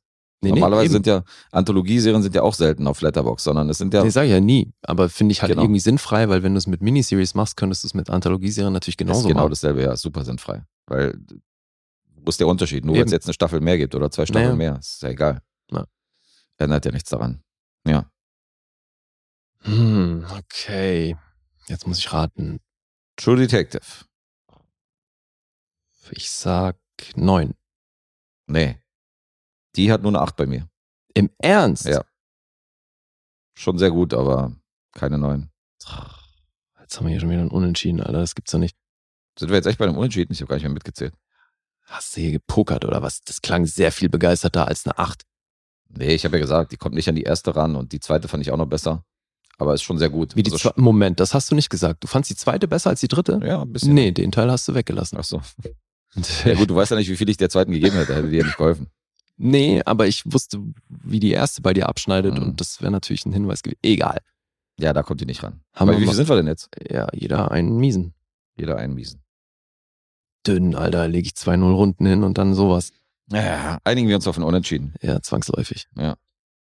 Na gut. Oh my god, I fell for it and I loved it. Das, das kann ich gerade nicht behaupten. I love it. Nee. Ich? Nee, das war hallo. Ich teile gerne mit dir. Ich bin da nicht so. Ja, aber mit dem letzten Ding jetzt nochmal einen Punkt daneben zu liegen, ist schon hart, ey. Ja, das stimmt. Ach, ärgerlich. Nee, so euphorisch wollte ich jetzt nicht klingen wie eine 9. Tja, Aber es ist sehenswert, war auf so. jeden Fall. Trotzdem sehenswert. Also an Wie, alle anderen. wo ist denn die zwei, wie schneiden denn die zweite ab? draußen? 8,5. Aha, Jetzt mal so aus, aus, der, aus der Hüfte geschossen, eine 8,5. okay. Ja, erste 10, zweite 8,5, dritte immer noch eine gute 8. Die Ja. ist schon, ist schon geil. Mir ist Aber- gerade was eingefallen, was Mhm. ich von, äh, was ich zu Old noch gar nicht äh, erwähnt habe, was ich eigentlich noch sagen wollte. Die Figur von Rufus Sewell, der äh, hat dann, stellt sich dann auch relativ bald raus, dass der dement ist. Ah. Insofern passt das. Und äh, deswegen hat er dann auch immer wieder so Momente, wo er so ein bisschen abdreht und halt plötzlich, obwohl er gerade dabei ist, jemanden zu behandeln, dann plötzlich aufspringt und sagt, es gab diesen einen Film mit Jack Nicholson und Marlon Brando. Und dann kommt er nicht auf den Titel. Hm. Und ich war natürlich auch gleich so, fuck, was war denn das für ein Film? Dann überlegt und überlegt und bin ich drauf gekommen. Wüsstest du's? Nee. Doch, klar. Der Western, Mhm. Wo Jack Nicholson den Cowboy spielt und Genau. äh, Marlon Brando spielt den äh, Diesen Regulator. Native, äh, Native American, genau. Äh, wie hieß der nochmal? Nee, Fressen der, der, der ist kein Native American in dem Film. Sondern? Der heißt äh, Lee Clayton. Und ist so ein Regulator eben. Das ist so ein, ähm, so eine Art Sniper. Ach so, ja, stimmt, stimmt, stimmt. Ja, ich habe den sogar gesehen früher. Ja, ich auch. Also ich habe den daraufhin natürlich geguckt, weil ähm, ich wissen wollte, was da geht. Weil ich dachte, Alter, die beiden in einem Film. Ja. Ich kannte den nicht. The Missouri Breaks. The Missouri Brooks, wie hieß die auf Deutsch? Duell am Missouri. Duell am Missouri, genau der war's. ja, auf jeden. Ja. Ja, Mann. Ja, bring ich demnächst. Fand Geil. Ich, fand ich sehr passend, weil ich wusste natürlich eben auch nicht, um welchen Film es da geht. Dachte, Alter, die beiden in einem Film. Muss man gucken. Muss man gesehen haben. guckt sich der Lee auch mal einen Western an. Ja, Spoiler, muss man nicht gesehen haben. okay. Nein, außerdem, was heißt, guckt er sich auch mal einen Western an? Ich gucke gerne Western. Ja, aber es ist ja ein Genre, was eher von mir bedient wird hier in diesem Podcast. Da ist da noch nicht so ja, viel. das stimmt. Da ist nicht so viel rezensiert. Nö, der Häufigkeit passiert das auch nicht, aber eben, den Ja. habe ich jetzt gesehen. Den hast du jetzt gesehen. Schön. Ja. Ein bisschen geteasert, ein bisschen ges äh, hier gespoilert. Naja, Wir sind gespannt. Also hier neuer Old oder was? nee, so schlimm war es nicht, um Gottes Willen. Duell am Missouri. Bist du bereit? Ja, irgendwann müssen wir echt mal so ein Best-of oder Worst-of deutschen Verleihtitel machen. Hey, gutes Losthema auf jeden Fall. Ja. Kann man mal bringen. Alrighty. Muss er auf jeden Fall in die 80er und 70er, ich glaube, da sind somit die schlimmsten dabei. Wobei Wobei, müsste ich schon gut recherchieren, weil ich lese die natürlich und vergesse die dann auch, welche Plakate da so ein Schrott draufsteht. So, da müsste man schon echt suchen. Ne? wobei wir merken es ja auch immer wieder, dass gerade so in den 50ern und 60ern war auch zum Teil wildes Zeug dabei, ne? Mit diesen ganzen Jerry Lewis-Filmen, Ja, ja. die dann auf Deutsch echt völlig bescheuerte Titel haben. Ja, ja, auf jeden Fall. Also. Aber es ist ja noch, also die Untertitel sind ja noch eine andere Nummer als die eigentlichen Übersetzungen der Titel. Also sind ja wirklich, äh, sind ja beides so Kategorien, die du für ein Losthema nehmen könntest. So einerseits übersetzte Titel, Hm. die komplett abstrus irgendwie äh, ins Deutsche übersetzt worden sind und andererseits diese Untertitel, die so unsäglich schlecht sind, die manchmal bei Filmen so angepappt werden. Bist du bereit? Ja, genau, bist du bereit. Also ist beides, beides bestimmt mal ein Gespräch wert hier in diesem Podcast. Ja, wobei, wie recherchierst du das, ne? Ja, muss man ein bisschen suchen. Das, ja. Das stimmt. Viel Arbeit. Hm. Aber gut, wir machen uns ja sonst keine Arbeit hier insofern. Ist ja wurscht. Das habe ich mir dann auch gedacht, bei, bei den 700 Filmen von Dennis. Da dachte ich mir, wenn ich nicht irgendwie nochmal für jeden Film so ein bis zwei Stunden Recherche dranhängen hätte, Mhm. könnte ich mir in der Zeit natürlich auch einfach nochmal einen Film angucken. Ja, ja, ja. Das Vielleicht. Ist, ist aber auch ein Aber jetzt mach das mir nicht so runter. Also das ist schon, das ist schon eine krasse Quote jetzt, 700 Filme, ja. Nein, ich will das auch überhaupt nicht runtermachen, im Gegenteil. Das wegen so, ja, nur weil du jetzt zwei, drei Serien guckst, sonst wärst du auch bei 700, so klingt das ja. das ist ja kein Wettbewerb, um Gottes Willen. Darum geht's überhaupt nicht. Doch. Ich, ich habe lediglich gesagt, dass ich glaube, dass ich eine vergleichbare Menge an Zeit schon in eben auch Serien investiert habe. Ja gut, Gerade. wenn man jetzt kein Sexleben hätte, hätte man auch in der Zeit Filme gucken können, so, weißt du, also es, äh, Kann Sind man ja nicht nur die Serien. parallel machen. okay. Okay, welchen deiner heute rezensierten Filme hast du äh, während einer Kopulation geguckt? Ja, natürlich den Kinofilm. Gute Antwort. da verpasst du wahrscheinlich auch am wenigsten, ja, wenn du dabei ein bisschen rumschnackselst. ja, das wäre bei diesem Film auf jeden Fall die bessere Beschäftigung gewesen. Meine Fresse. Ey. Ah, sehr gut, sehr gut, sehr gut. Ja, Ansonsten bleibt uns noch an dieser Stelle zu sagen, dass wir. Oh, wir haben was vergessen. Nämlich. Wir haben die Dienstagsepisode. Wir müssen natürlich erwähnen, was wir am Sonntag im, ähm, in der Support-Episode gebracht haben. Das hätten wir jetzt fast äh, unterschlagen. Hast du es Ja. noch im Kopf? Nee. Hast du nicht mehr im Kopf? Okay, ich Du? krieg's, glaube ich, zusammen. Okay. Ich habe über Jules und Jim geredet. Den Arthouse-Klassiker. Ja. Du hast über Captain Marvel gesprochen. Ach, stimmt. das ist einfach, so geil. das ist der hier. I have a short memory. Aber was für eine Short Memory. Dann gab es für die noch die Serie Mr. Mayor. Mhm. Und ich hatte den Film äh, Working Girl. Die Waffen der Frauen mit äh, Melanie Griffith Ja, und äh, Co. Ich erinnere mich, weil die Folge habe ich tatsächlich ein paar Mal gehört. Also, Aber lang ist her. nee, es hat damit zu tun, weil, also, ne, wir müssen das ja immer durchhören, um zu gucken, ob da ja alles stimmt. Und bei der Folge, die habe ich immer wieder angefangen und dann vergessen, wo ich war, weil ich immer wieder die App ge geschlossen habe. Okay. Und dann musste ich immer wieder gucken, fuck, wo war ich denn dann? Weil immer so, nee, habe ich schon gehört, habe ich schon gehört. Ey, und bei deiner äh, Jules et Jim Hm. Rezension, Alter, was ein Durcheinander mit den Namen. Ich habe es so gefeiert. Das ist so lustig, wie oft du das vertauscht hast. Als es dann auch drum ging, wer dann im Krieg auf welcher Seite kämpft und so und wer jetzt der Frauenaufreißer ist und wer nicht und so. Alter, das ist so lustig. Das ist ein herrliches Durcheinander mit den beiden Namen. Ja, ja. Ich habe es einfach bescheuerterweise nicht, in- also ich habe es ja schon gesagt, ich habe es in der in meiner Story-Zusammenfassung habe ich Jules und Jim einfach schon mal vertauscht, gleich im ersten Ja, Satz. Ich ja, gesagt, okay, hätte ich das in die richtige Reihenfolge gepackt, dann wäre es wahrscheinlich nicht so ein Trubel gewesen. Aber ja, spielt eigentlich auch keine Rolle. Ich hätte einfach sagen sollen, der Österreicher und der Franzose. Aber trotzdem, sehr toller Film, wie die Supporter äh, nachhören durften. Ja, ja, das klang auch nach wie vor, trotz allem klang das sehr interessant. Ich Ja. fand es halt schon lustig, wie, weil es immer so ein Hin und Her war. Gut möglich, gut möglich. Ja. Ja, insofern, alle, die da reinhören wollen, gerne bei Steady und bei ähm, Patreon ein Abo dalassen und die Banausen ein bisschen unterstützen. Da gibt es Zusatzstoff. Genau das. Und an die bestehenden Leute, die uns unterstützen, natürlich an der Stelle wie immer. Herzlichen Dank. Ja, und natürlich auch an alle anderen, die uns so hören. Die paar Leute. Nö, Wie die, nö. nee, an die nicht. Nicht? Ja, gut, okay, doch. Einen kleinen Gruß auch an euch. Kleiner Gruß. Well, tell that to our 17 subscribers. 17, ja. Ja, Einer ist der hier. Classic Dave. Tendenz steigend. Tendenz steigend, richtig. Ja, noch läuft's. Ja, natürlich. Äh, herzlich willkommen an alle Neuen, die äh, in diesem und letzten Monat dazugekommen sind. Haben sich ein paar angeschlossen. Ja, und ich finde es nach wie vor immer wieder cool, wenn man dann so unmittelbares Feedback auch bekommt zu den einzelnen Filmen und so und dass die Leute da so sehr interaktiv dabei sind. Hm, das stimmt. Finde ich super. Ja, genießt es, solange wir noch mit euch kommunizieren und solange wir noch so eine übersichtliche Fanbase haben, dass wir euch persönlich kennen und ein paar beim Namen erwähnen. In zwei, drei Jahren, da scheißen wir auf sowas. Meinst du, da war es das dann, ja? Das ist dann, da, da ist die Masse einfach zu groß. So das, äh, Da Mhm. kennen wir euch nicht mehr mit den Namen. Da reden wir dann vom, vom 12 Jan. Nicht mehr von Second Jan. Ach so. Meinst du, die laden wir dann auch alle ein oder was? Nee, die laden wir nicht alle ein. Du wolltest alle einladen. Du hast gesagt, wer will, soll alle herkommen. Das war deine Aussage. Ah ja? Ja. Das ist mir neu. Das ist jetzt doch nicht, oder was? Jetzt lädst du alle wieder aus. Ja, ich meine, das wär- finde ich ja nach wie vor, wäre mal eine Aktion, die wir machen könnten, dass wir mal als irgendein Spezial mal was mit einem unserer Supporter aufnehmen. Ja, das können wir gerne machen. Also mit irgendeinem Supporter ja, aber so, dass jeder Hansel jetzt hier irgendwie mit uns hier einen Podcast aufnimmt, so läuft es nicht. Nee, Das müsst ihr euch verdienen. nee, ist ja schon ein sehr elitärer Kreis hier. Das ist ein absolut elitärer Kreis. Also da müsst ihr, müsst ihr schon eine schöne Bewerbung schreiben und uns äh, überzeugen, warum ihr hier fürs Mikro solltet. Mhm.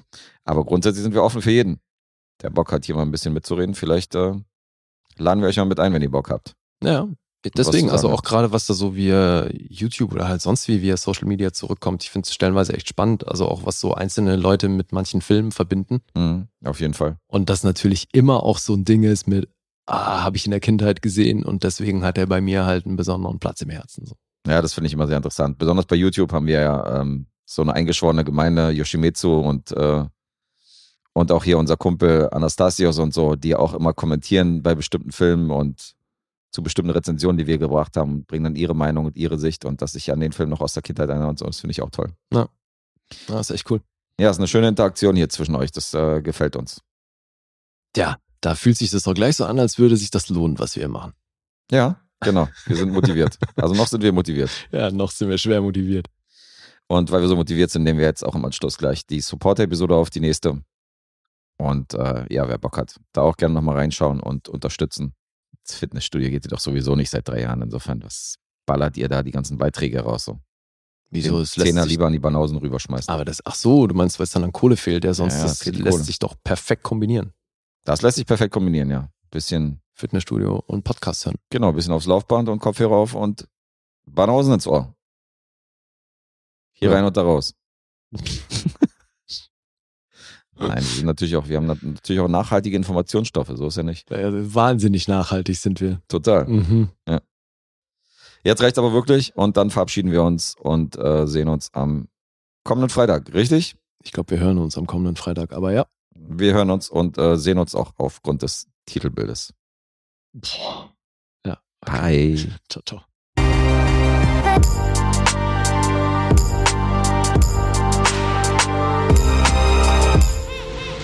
Bewegt Bild Banausen.